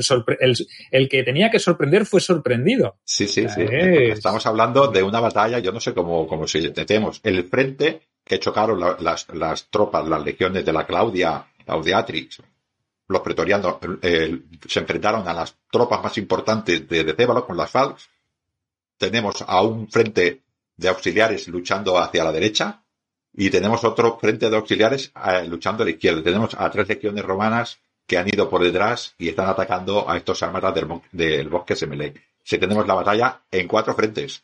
¿Qué te parece, Ángel, si en la comunidad dejamos un mapa, ¿vale? Un croquis de la batalla tal como lo has explicado para que mientras nuestros oyentes pueden ver el vídeo o antes o posteriormente a verlo puedan contrastar esta información con un esquema ¿eh? y ahí les dejamos una fotografía en la comunidad, podéis pasaros por la comunidad o por las pestañas de la comunidad y allí os pondremos un fotograma del planteamiento táctico de esta batalla para que podáis entender lo que os estamos explicando, ¿vale?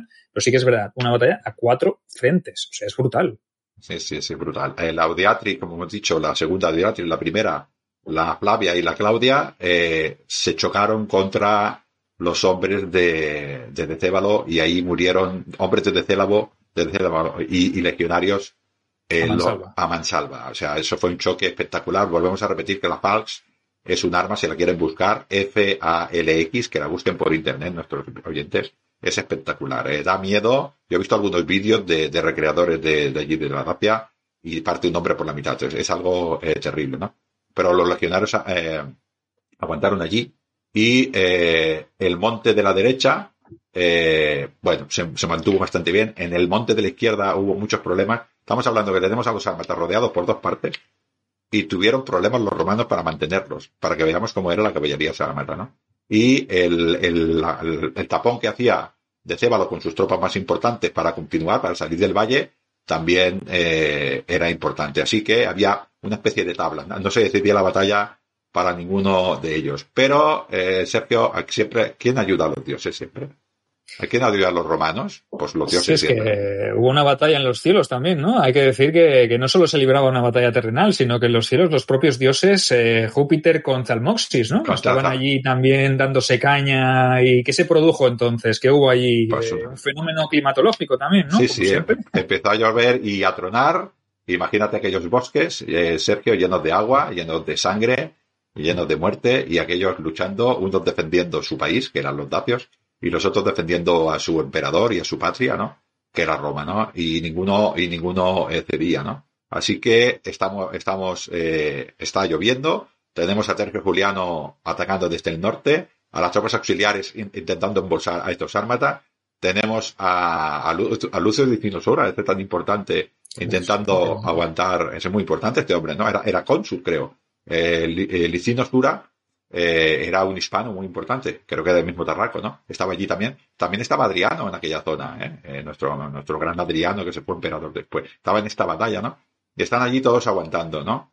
Eh, los, los romanos pues empezaban a ver que la batalla se alargaba y como siempre empezó a tronar. ¿Y qué dijo nuestro señor Trajano? Se acercó a uno de ellos y les dijo, oye, dile a los hombres que el que está haciendo tronar es Júpiter Optimum Máximo y que nos da su apoyo. ¿Y tú qué haces si tu Dios te apoya? Hombre, pues te creces, te creces y dices, si está el Dios aquí combatiendo con nosotros es porque quiere que ganemos, nos está insuflando fuerza, ¿no? Y a eso un legionario va corriendo de, de, oreja a oreja y de unidad a unidad y todo, pues yo me crezco más. Ese, esa, esa, esa, esa fatiga, ese cansancio que pueda tener después de, de, mucho, de mucho combatir, o ese miedo que pueda tener a las Falks, pues yo creo que desaparece, ¿no? Porque hay que tener una cosa en cuenta que creo que es importante también destacar en este momento, ¿no? Eh, el dios Zalmoxis era para los dacios un dios también muy poderoso, que además eh, les infundía o se decía o corría eh, la leyenda entre el mito de que este dios le daba a los dacios que morían en combate una vida mm, próspera en, en el más allá, ¿no? Entonces, hostia, combatir contra un tío que no tiene miedo a morir y que sabe que lo que le viene después va a ser mejor que lo que tiene en la tierra, también debe ser un hándicap, ¿no? Para los legionarios romanos. O sea, tienes delante un ejército bien formado, bien estructurado, que combate con fuerza, que te aguanta el envite de las poderosas legiones, pero es que encima esos guerreros mmm, van a saco, porque son guerreros que, que, que, no le temen a la muerte. Entonces, es también. Mm, otro hándicap más, ¿no? Para, para tener que superar. Sí, sí, además eh, decir que los dacios eh, no se retiraron. O sea, aunque los romanos iban con mucho ímpetu, siguieron muriendo romanos y siguieron muriendo dacios. Ah, la batalla, como hemos dicho, sigue, sigue evolucionando, sigue tronando. Los, los, los, romanos cogen ese nuevo ímpetu y lo que es el lado, el lado, como hemos dicho, el lado eh, derecho del, del emperador, el, el, monte Banatului, ahí sí que las tropas eh, eh, auxiliares romanas que estaban encargándose de eso empiezan a subir y los empiezan eh, a masacrar eh, prácticamente a todo allí no queda nadie, ¿no? Pero lo que es el frente con las cuatro legiones y los pretorianos del emperador aguanta y en el monte en el monte Semelec donde tenemos las tres legiones romanas auxiliares y los ármatas ahí en medio apoyados con infantería evidentemente siempre en, en las batallas antiguas la caballería siempre iba apoyada por infantería seguían aguantando y seguían matando romanos así que tres legiones romanas no podían eh, eliminar en estas condiciones a las tropas eh, sármatas, ¿no? Incluso eh, no se sabe muy bien si lo pasó mal o sencillamente es un movimiento táctico de Trajano, pero Trajano cuando vio que, que uno de los lados de la batalla iba bien, pudo liberar hombres y mandó hombres a apoyar a, a los que estaban atacando en el monte Semelec. Esto o porque Trajano pensaba eh, que este movimiento le iba bien o sencillamente porque estaba viendo que a pesar de todos los esfuerzos de Tercio Juliano y de sus eh, hombres desde el interior no eran capaces de doblegar a los ármatas. Oye, yo pienso que es importante también entender que en un, en un frente de batalla tan amplio, mmm, saber lo que está ocurriendo en un frente o en otro, o sea, desde el centro saber lo que ocurre en el flanco derecho, en el flanco izquierdo, o desde el flanco derecho saber lo que está ocurriendo en el otro, eh, tiene que haber un movimiento de mensajeros y una capacidad de reacción, de transmitir órdenes también bastante bien organizada, ¿no? Porque eh, para el emperador que estaba en el centro, saber lo que ocurría en el flanco derecho, en el flanco izquierdo, pues también tenía que tener un constante ir y venir de mensajeros. Por eso es muy importante el tema de los jinetes y de los desplazamientos para transmitir, oye, emperador, imperator, que en el flanco izquierdo hay problemas pues envíame un mensajero rápidamente al flanco derecho a saber cómo tienen las cosas aquí eh, Sura. Si Licinio Sura lo tiene bien, eh, que envíe tres unidades de, caballería o, y dos de infantería para que vayan al flanco izquierdo. O sea, que imaginaos el tema de, de todo la transmisión de órdenes, ¿no? Yo pienso que debe ser un complejísimo. Yo en, en el monte Banatului, en el monte de la derecha, creo que trabajando podría tener alguna algo, pero en el, en el era un bosque y yo creo que él no tenía, no tenía información de, bueno, no sé qué, no sé exactamente qué información podría tener porque quién iba a tener información. Si el que, si el que estaba mandando las tropas probablemente no sabía lo que pasaba 400 metros más hacia allá, porque estamos hablando de un bosque. eh, evidentemente no era súper tupido, porque si no, no hubiera podido pasar la caballería, ¿no? Pero no dejaba de ser un bosque y era, y era difícil, era difícil de maniobrar. Eh, él, yo creo, eh, creo, eh, mi opinión, él tenía hombres como, como Lucio Licinosura, tenía hombres como a Quinto Socio, tenía como, como Julio Urso Serviano y tenía a Publio Helio Adriano también, al, futuro emperador Adriano. Yo creo que él le dejó a estos hombres su eh, autonomía para poder mandar, porque aunque, como dices tú, aunque tuviera información, ¿cuánto tardaría un jinete de un bosque a ir a decirle lo que pasaba y luego volver a renovar las órdenes? Estamos hablando que estaba lloviendo, ¿no? Eh, es, difícil de, de, saber. Se sabe que mandó hombres a apoyar a Tercio Juliano en, en, esta, en este valle de Semelec. Mm, si fue porque tenía información y que lo estaban pasando mal, pues eh, pudiera ser. Estos hombres que fueron al, al monte Semelec, pues ya hicieron esa superioridad y estos sármatas apoyados probablemente por dacios y por sármatas de infantería, estoy hablando, ya se dieron cuenta que no iban a ganar la batalla. Eh, de Cébalo también se dio cuenta que no iba a ganar la batalla, perder eh, su flanco desde el punto de vista de, de Decébalo era flanco izquierdo, flanco derecho romano cayó y entonces Roma ya podía liberar todos esos hombres, ya se dio cuenta y lo que hizo fue organizar a los hombres para hacer una retirada ordenada. O sea, no se retira, eh, vuelvo a repetir por eso, los, los dacios no se retiraron. Vamos a irnos todos corriendo y que nos pillen por detrás y nos maten. No, no. Se retiraron haciendo, volviendo atrás para hacer, para hacer golpes, eh, preparando a los hombres de mejor categoría o más preparados para que fueran huyendo hacia la ciudad de Tapae y hacia la capital Dacia. Quiero decir que se retiraron bien retirados. Eh, esta batalla estuvo todo el día, murieron muchísima gente, eh, pero Decébalo consiguió, porque era un hombre muy potente también, consiguió sacar a sus mejores tropas eh, de allí.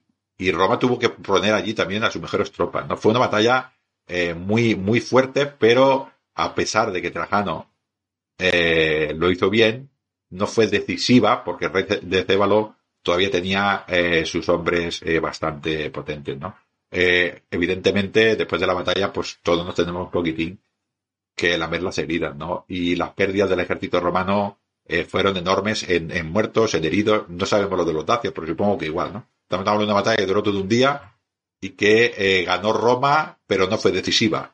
Es muy importante oye, saber esto. Oye, y se dice, se rumorea en las fuentes, sobre todo clásicas, hablaban de que, de que se sacaban a los heridos allí a mansalva, ¿no? Que los hospitales de campaña, los valetudinarios romanos se colapsaron, se quedaron sin material de tantos heridos a los que se tenía que atender, ¿no? O sea, yo me parece que es un dato bastante eh, escalofriante y que ya nos da mm, una señal o nos da datos, información sobre lo, lo, lo, lo cruel y lo dura sí. que fue, lo larga y la cantidad de bajas que se, que se hicieron. No, solo, no, no hay que pensar solo en los muertos, sino en los, en los tullidos, en los heridos, en los que morirían después fruto de sus heridas. O sea que imaginaos, ¿no? Que me parece un dato bestial con tantas legiones y con tantas bajas que tuvo Trajano, que yo imagino que después de, de acabar la campaña, pues eh, tendría que, se llevaría su tiempo también reorganizar y reestructurar todos, sí. todas las legiones que habían salido, pues también algunas de ellas diezmadas, ¿no? Sí, sí, eh, claro eh, las legiones salieron diezmadas, eh, ahí se paró un poco, quisieron, continuar un poquitín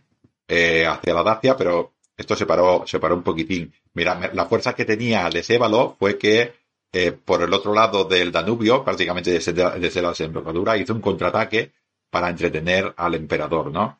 La batalla fue dura, fue, fue muy importante.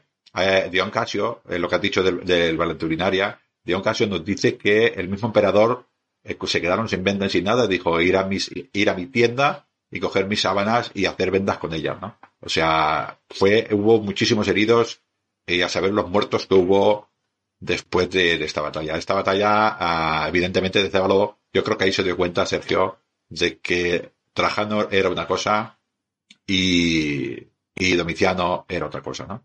Aún así, de Cébalo, vuelvo a repetir, vamos a dejarlo aquí si quieres la batalla, ¿no? En todo caso, podemos decir un poquitín las consecuencias, ¿no? Pero eh, de Cébalo se preparó para defender la capital, su, su, capital, y mandó un contraataque a la parte baja del Danubio que pilló a los romanos totalmente desprevenidos y hizo mucho daño en Moesia, eh, en inferior, ¿no?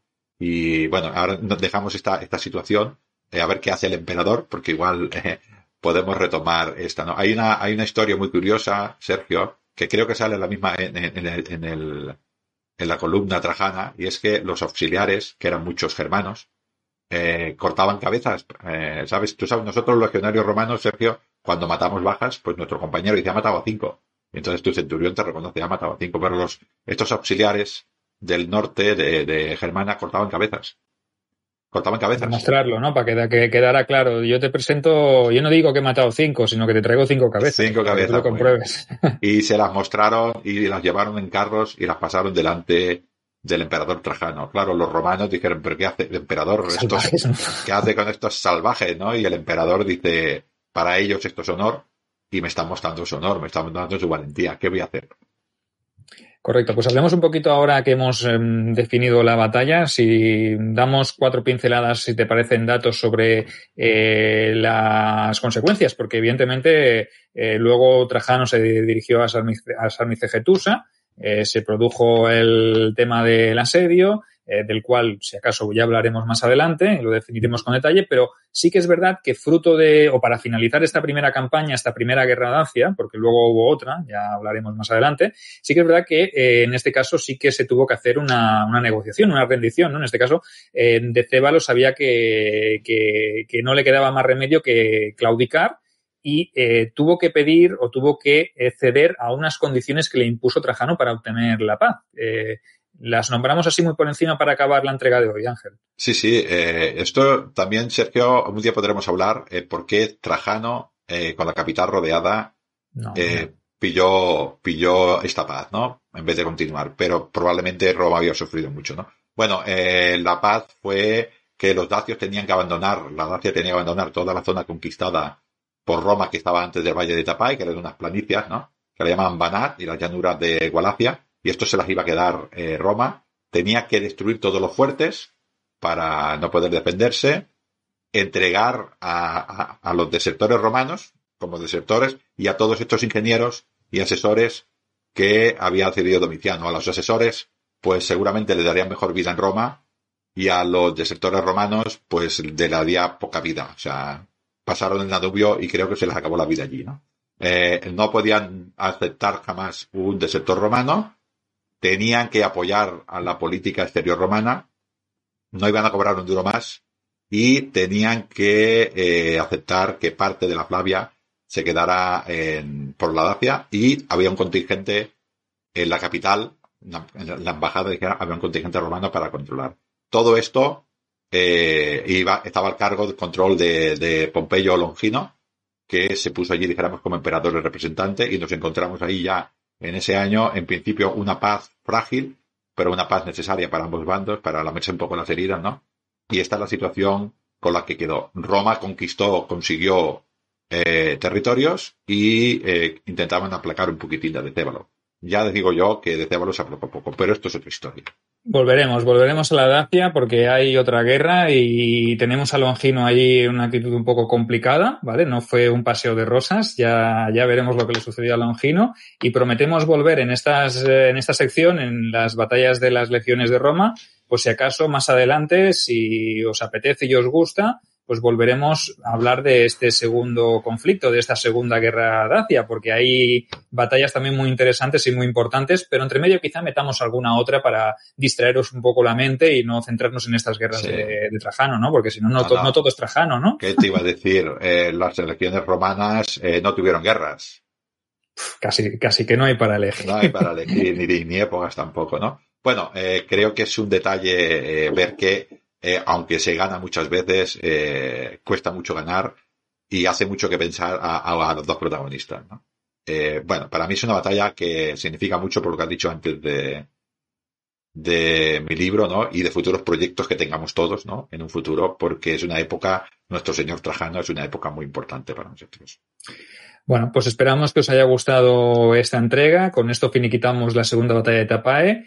Eh, finiquitamos la entrega de hoy, sin, no sin antes recordaros que os suscribáis al canal, que le deis a la campanilla y que tenéis también el canal de iBox de Ángel, Dignum en Roma, donde podéis escuchar también todos los episodios en formato audio, pues para los que os guste correr y no os guste vernos los caretos. O sea que tenéis ahí. Además, eh, en, mi, en mi formato audio podréis ver los episodios seguidos y en YouTube pues tendréis que ir esperando. Es la, cada uno puede ver las cosas como quiere. Si esto es prácticamente un menú, no, es una carta, no es un menú, es una carta, pueden hacer lo que quieran. Hay calamares, ¿no? A la romana en la carta. Hay calamares a la romana, sí, sí, en todas partes. No hay restaurante que se precie que no tenga calamares a la romana. Bueno, pues lo dicho, calamares, eh, saludos, eh, sed leales a las legiones, al emperador y nos vemos en la siguiente entrega del programa. Cuidaros. Hasta luego.